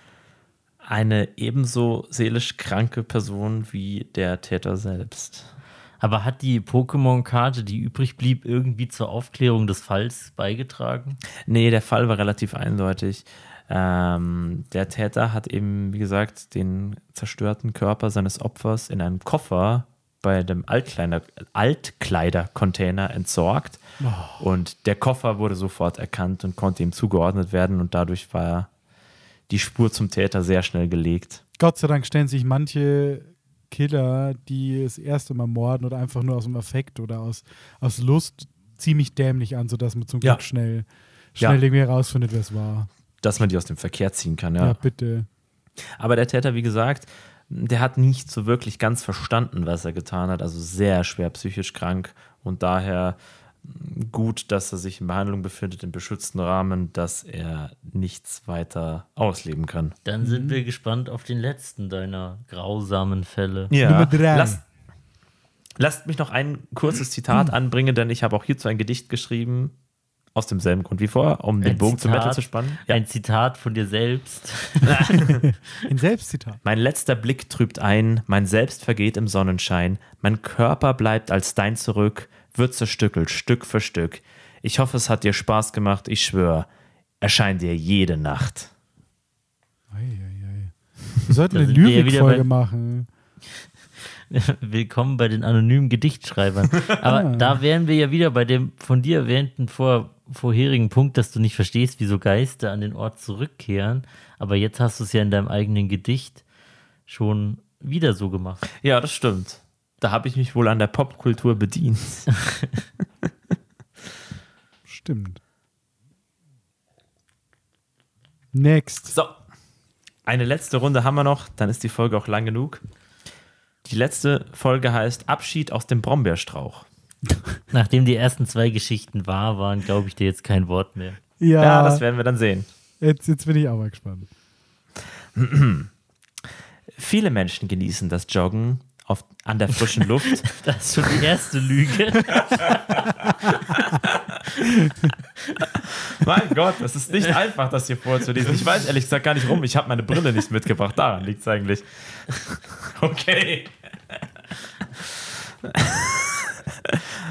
Ähm, Chris sagt dem Marco, er soll für den Rest der Podcast-Folge an die Wand gucken, weil sonst bringt er mich nur zum Lachen. Marco, guck weg. Lass ihn in Ruhe lesen. Der ist schüchtern. Ich werde einfach versuchen, das hier so gut es geht durchzuziehen. ja, nach etwa 70 Folgen albernen Content müssen wir jetzt auch einfach ernst sein. Kontenance. Viele Menschen genießen das Joggen an der frischen Luft, um fit und ausgeglichen zu bleiben. Besonders gut dafür geeignet sind Pfade in der Natur. So auch der kleine Waldweg im Telkower Forst in Brandenburg. Am 16. April 2016 durchquerte die junge Sportlerin Luisa M. eben diesen Wald.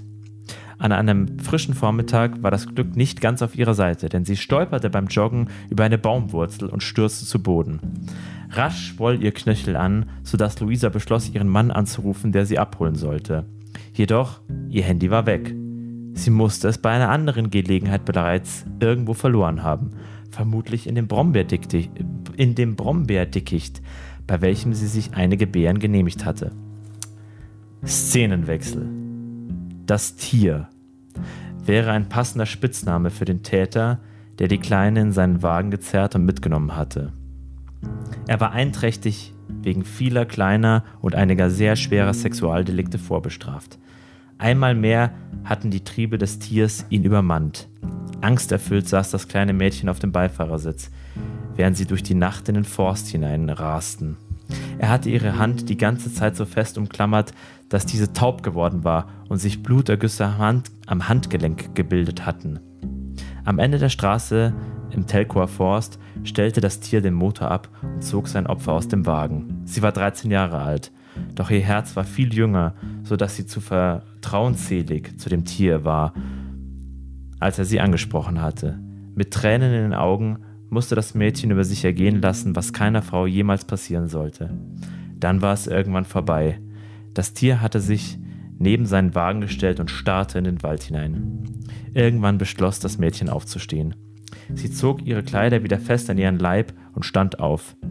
Was könnte er mir denn jetzt noch wegnehmen? Dachte sie in ihrer seelischen Ohnmacht. Ohne ihn, ohne ihn anzusehen, ging sie an ihm vorbei. Ich gehe jetzt nach Hause, murmelte sie. Gar nichts wirst du, schnauzte das Tier. Er riss sie an den Schultern zurück. Plötzlich hatte er ein Schnappmesser in der Hand. Ehe das Mädchen loslaufen konnte, stach ihr ihr Peiniger mehrfach in den Bauch und stieß sie vom Waldweg in die Sträucher. Dann fuhr das Tier, ohne sich noch einmal nach seinem Opfer umzusehen, mit dem Auto aus dem Wald davon. Das Blut sickerte aus den Wunden in ihren Kleidern. Das Mädchen krümmte sich in den Brombeersträuchern und wartete auf das Ende. Ihre Welt trübte sich ein und verfestigte sich dann wieder. Hätte es nicht längst vorbei sein müssen? Plötzlich geschah etwas Verwirrendes. Es klingelte. Neben ihr im Gebüsch klingelte ein Handy. Es war nicht das Handy des kleinen Mädchens, sondern ein fremdes. Hallo? flüsterte das Mädchen schwach. Hallo, antwortete Luisa M. Sie haben mein Handy gefunden? Mir geht's nicht so gut, murmelte das Mädchen. Luisa M. starrte zu Hause auf ihr Festnetztelefon. Sie konnte hören, dass ihre Gesprächspartnerin ein Kind war. Was ist passiert? Wo bist du denn? fragte sie ernst. Doch das Mädchen antwortete nicht mehr. Einmal mehr war die Welt verschwommen. Ihr war kalt und sie hatte keine Worte mehr übrig. Bleib dran, rief Luisa M. Ich schick dir Hilfe. Kannst du meinen Eltern liebe Grüße aussagen? Wisperte das Mädchen. In einer spektakulären Rettungsaktion konnte das Opfer im Wald aufgespürt werden und wurde gerettet dank der Geistesgegenwart der Joggerin Luisa M. Der Täter konnte wenig später ermittelt werden und erhielt eine Freiheitsstrafe von neun Jahren. Hm. Also, da die ersten zwei Geschichten schon wahr waren, würde ich mal grundsätzlich sagen, nein. Aber. Vielleicht hat uns auch angelogen da, und gar keiner. Da ich, dich, da ich dich kenne, und ich nicht glaube, dass in deinen selbst ausgeschichten gedachten Geschichten Handys vorkommen würden, sage ich, dass es auch wahr. Also ich, ich, du hast schon sehr, sehr ausgeschmückt. Ich weiß nicht, ob du das gemacht hast, um die wahre Identität dieses Falls zu verschleiern. Hm, ich sag trotzdem, dass es nicht wahr ist. Und Ihr habt euch bei der ersten Geschichte gleich entschieden. Bei der zweiten wart ihr unterschiedliche Meinung. Jetzt seid ihr wieder unterschiedliche Meinung.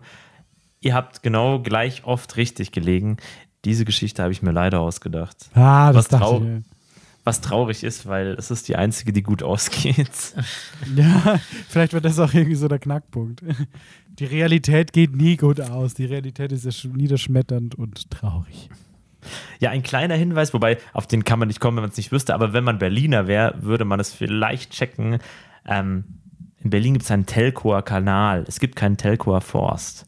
Und mm. auf den bin ich durch die Recherche zu den zwei anderen Fällen gestoßen, besonders dem im Main, weil es gibt eine Vermisstenkartei für ähm, Tote, die im Wasser geborgen sind.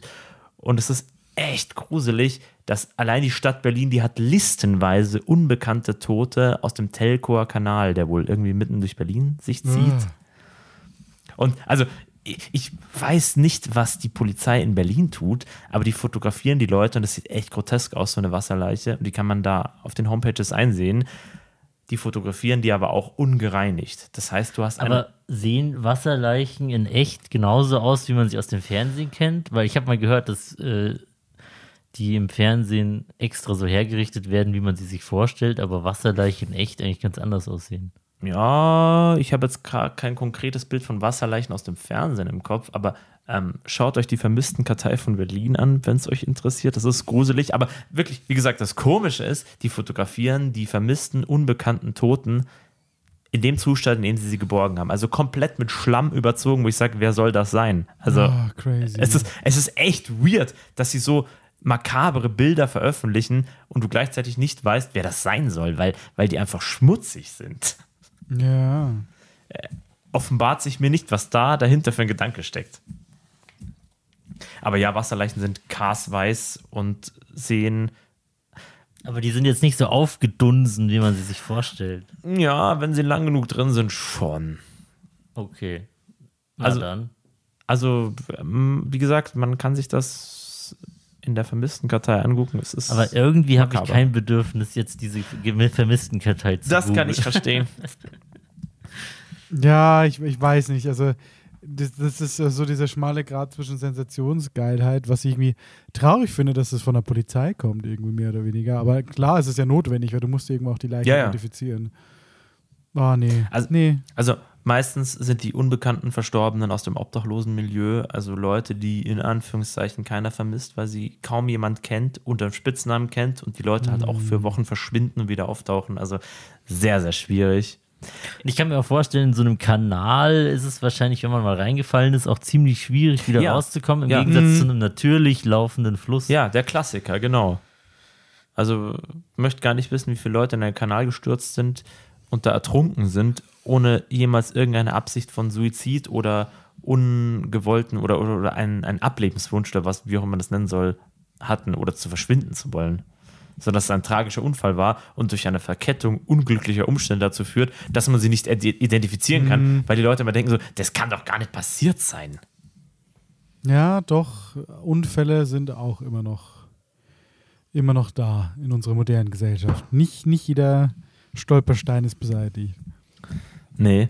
Und also, was ich wirklich im Zuge von True Crime immer am bittersten finde, ist dieses, diese Leere, die jemand hinterlässt, der nicht identifiziert werden kann, obwohl er doch irgendwo vermisst werden müsste, weil er einfach so viele Lebensjahre erlebt hat.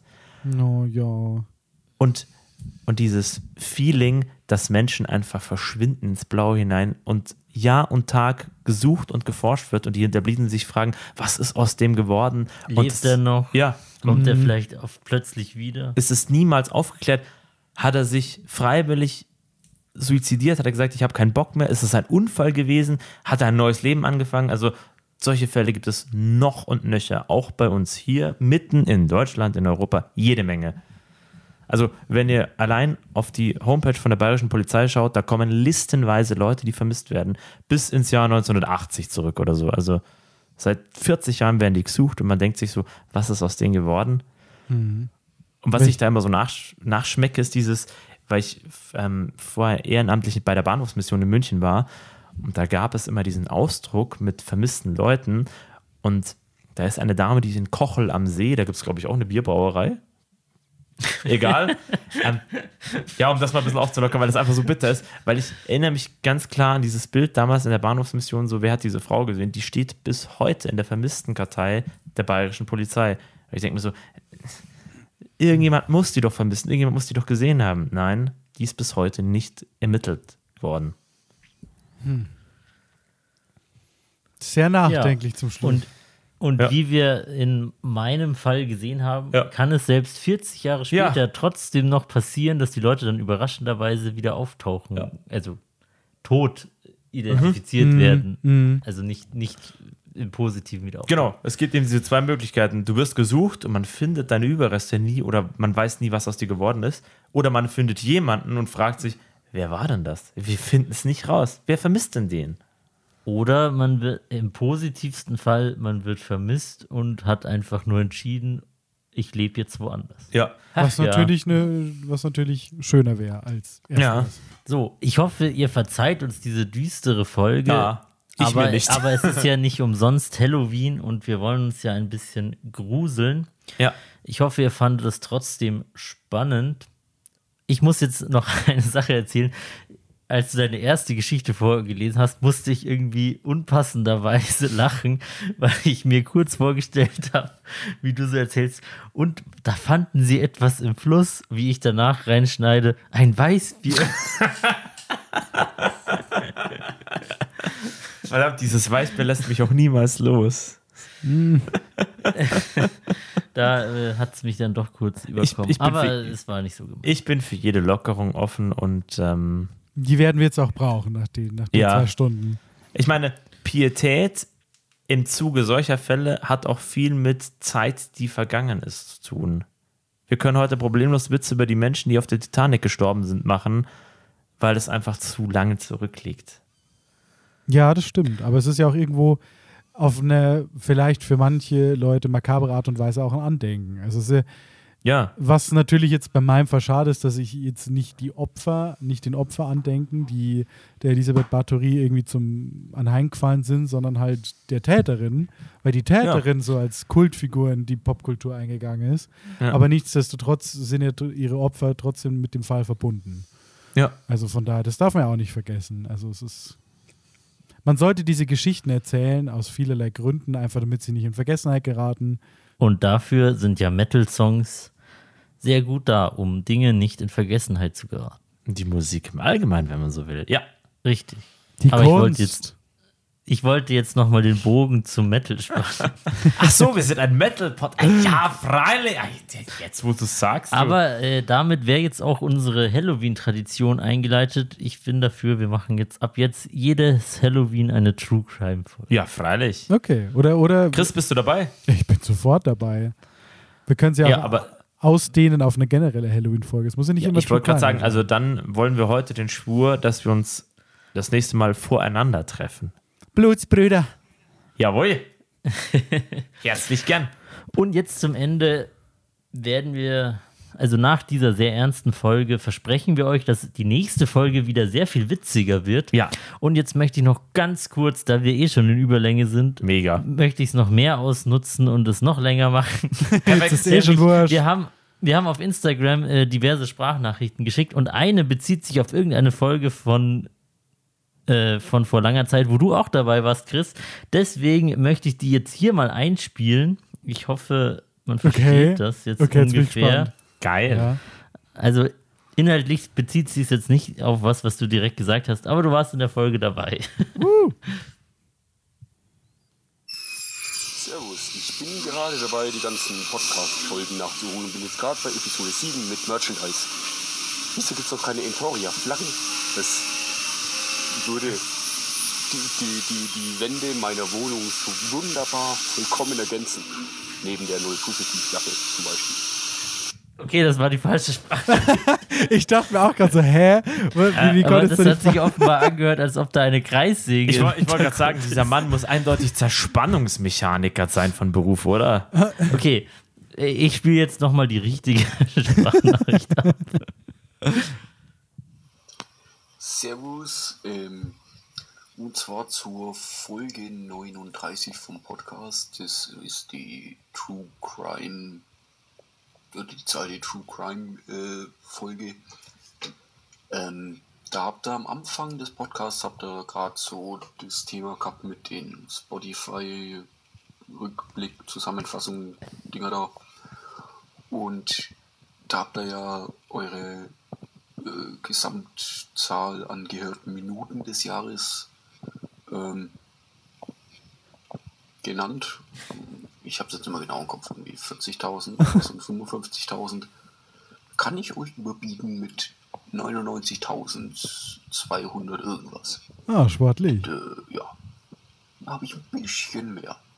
Ich weiß viel Resonanz zu älteren äh, Episoden, aber ja, ich hole halt gerade alles nach. Sweet.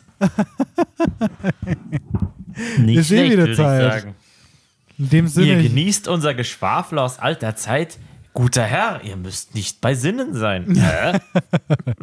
Ich genieße es auch jedes Mal mit euch zu schwafeln. ja, wie gesagt, also ich bestehe darauf, Chris, dass wir uns das nächste Mal persönlich sehen und einen ekligen Gin trinken. Ich möchte Ja. das hier in dieser Folge fest gespeichert haben, wissen. Ei. Eine Folge Also in Persona, gerne. Ich bin dabei. Wir treffen uns mal Also für eine sp- Folge alle miteinander. Spätestens in einem Jahr an Halloween. Vielleicht kann ja ich dann mal Musik vorstellen von mir. Ja, da ist ja auch Oh. was in Entwicklung. Oh, oh. Ja, dann halt dich mal ran. Ja, Ja. bitte. Bitte. Du bist Du hast, herzlich jetzt, du hast jetzt noch ein Jahr Zeit. Ja, das kriege ich hin.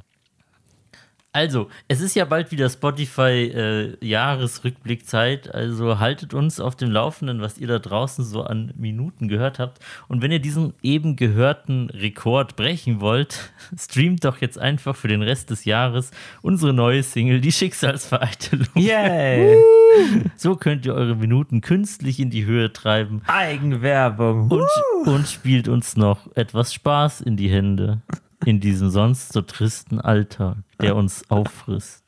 Mann, aber ich bin echt irgendwie gerade krass ein bisschen geflasht im allgemeinen Sinne, weil wir sind immer total die Witzbolde, aber heute war das echt bitter.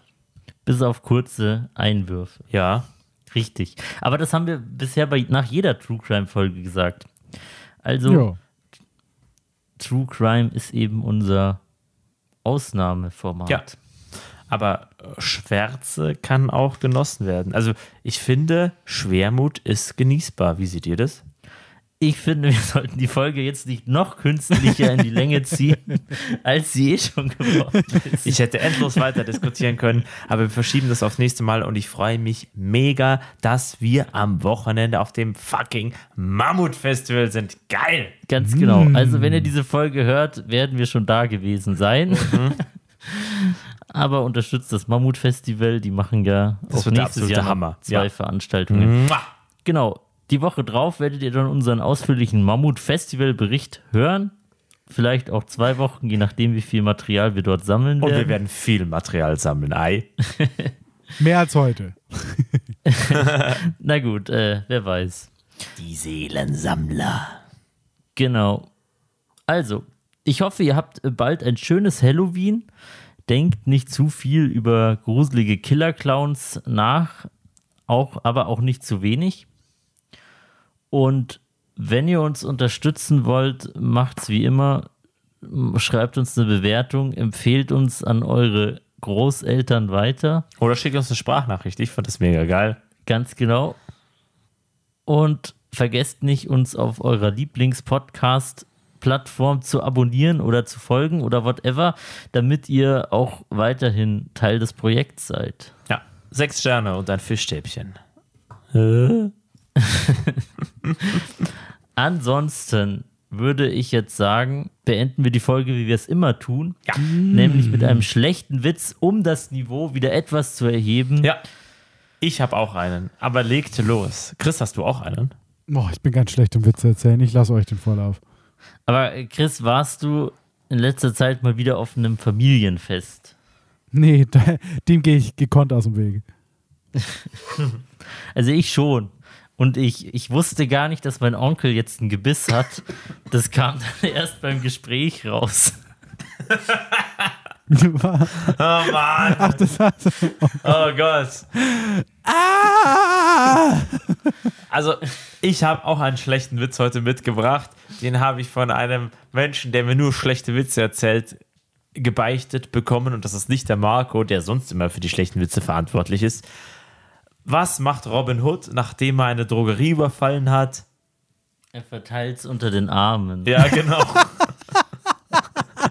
oh, Wieso finde ich das lustig?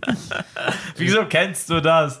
Ich kannte es nicht, aber die Antwort ist immer, er verteilt es unter den Armen. Egal ob bei Jesus Witzen oder bei Robin Hood Witzen.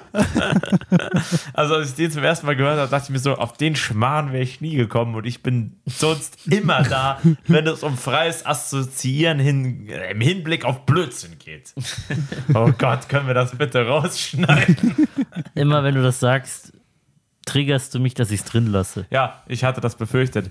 Ich habe das Gefühl, dass allein die Wucht von zwei Weißbieren meine Zunge dermaßen gelockert hat, dass meine Sprache ziemlich nachgelassen hat. Dann gibt es jetzt an dieser Stelle nichts mehr zu sagen, außer Außer Teil, Teil des Schiffs, Teil der Crew, Teil des Schiffs, Teil der Crew.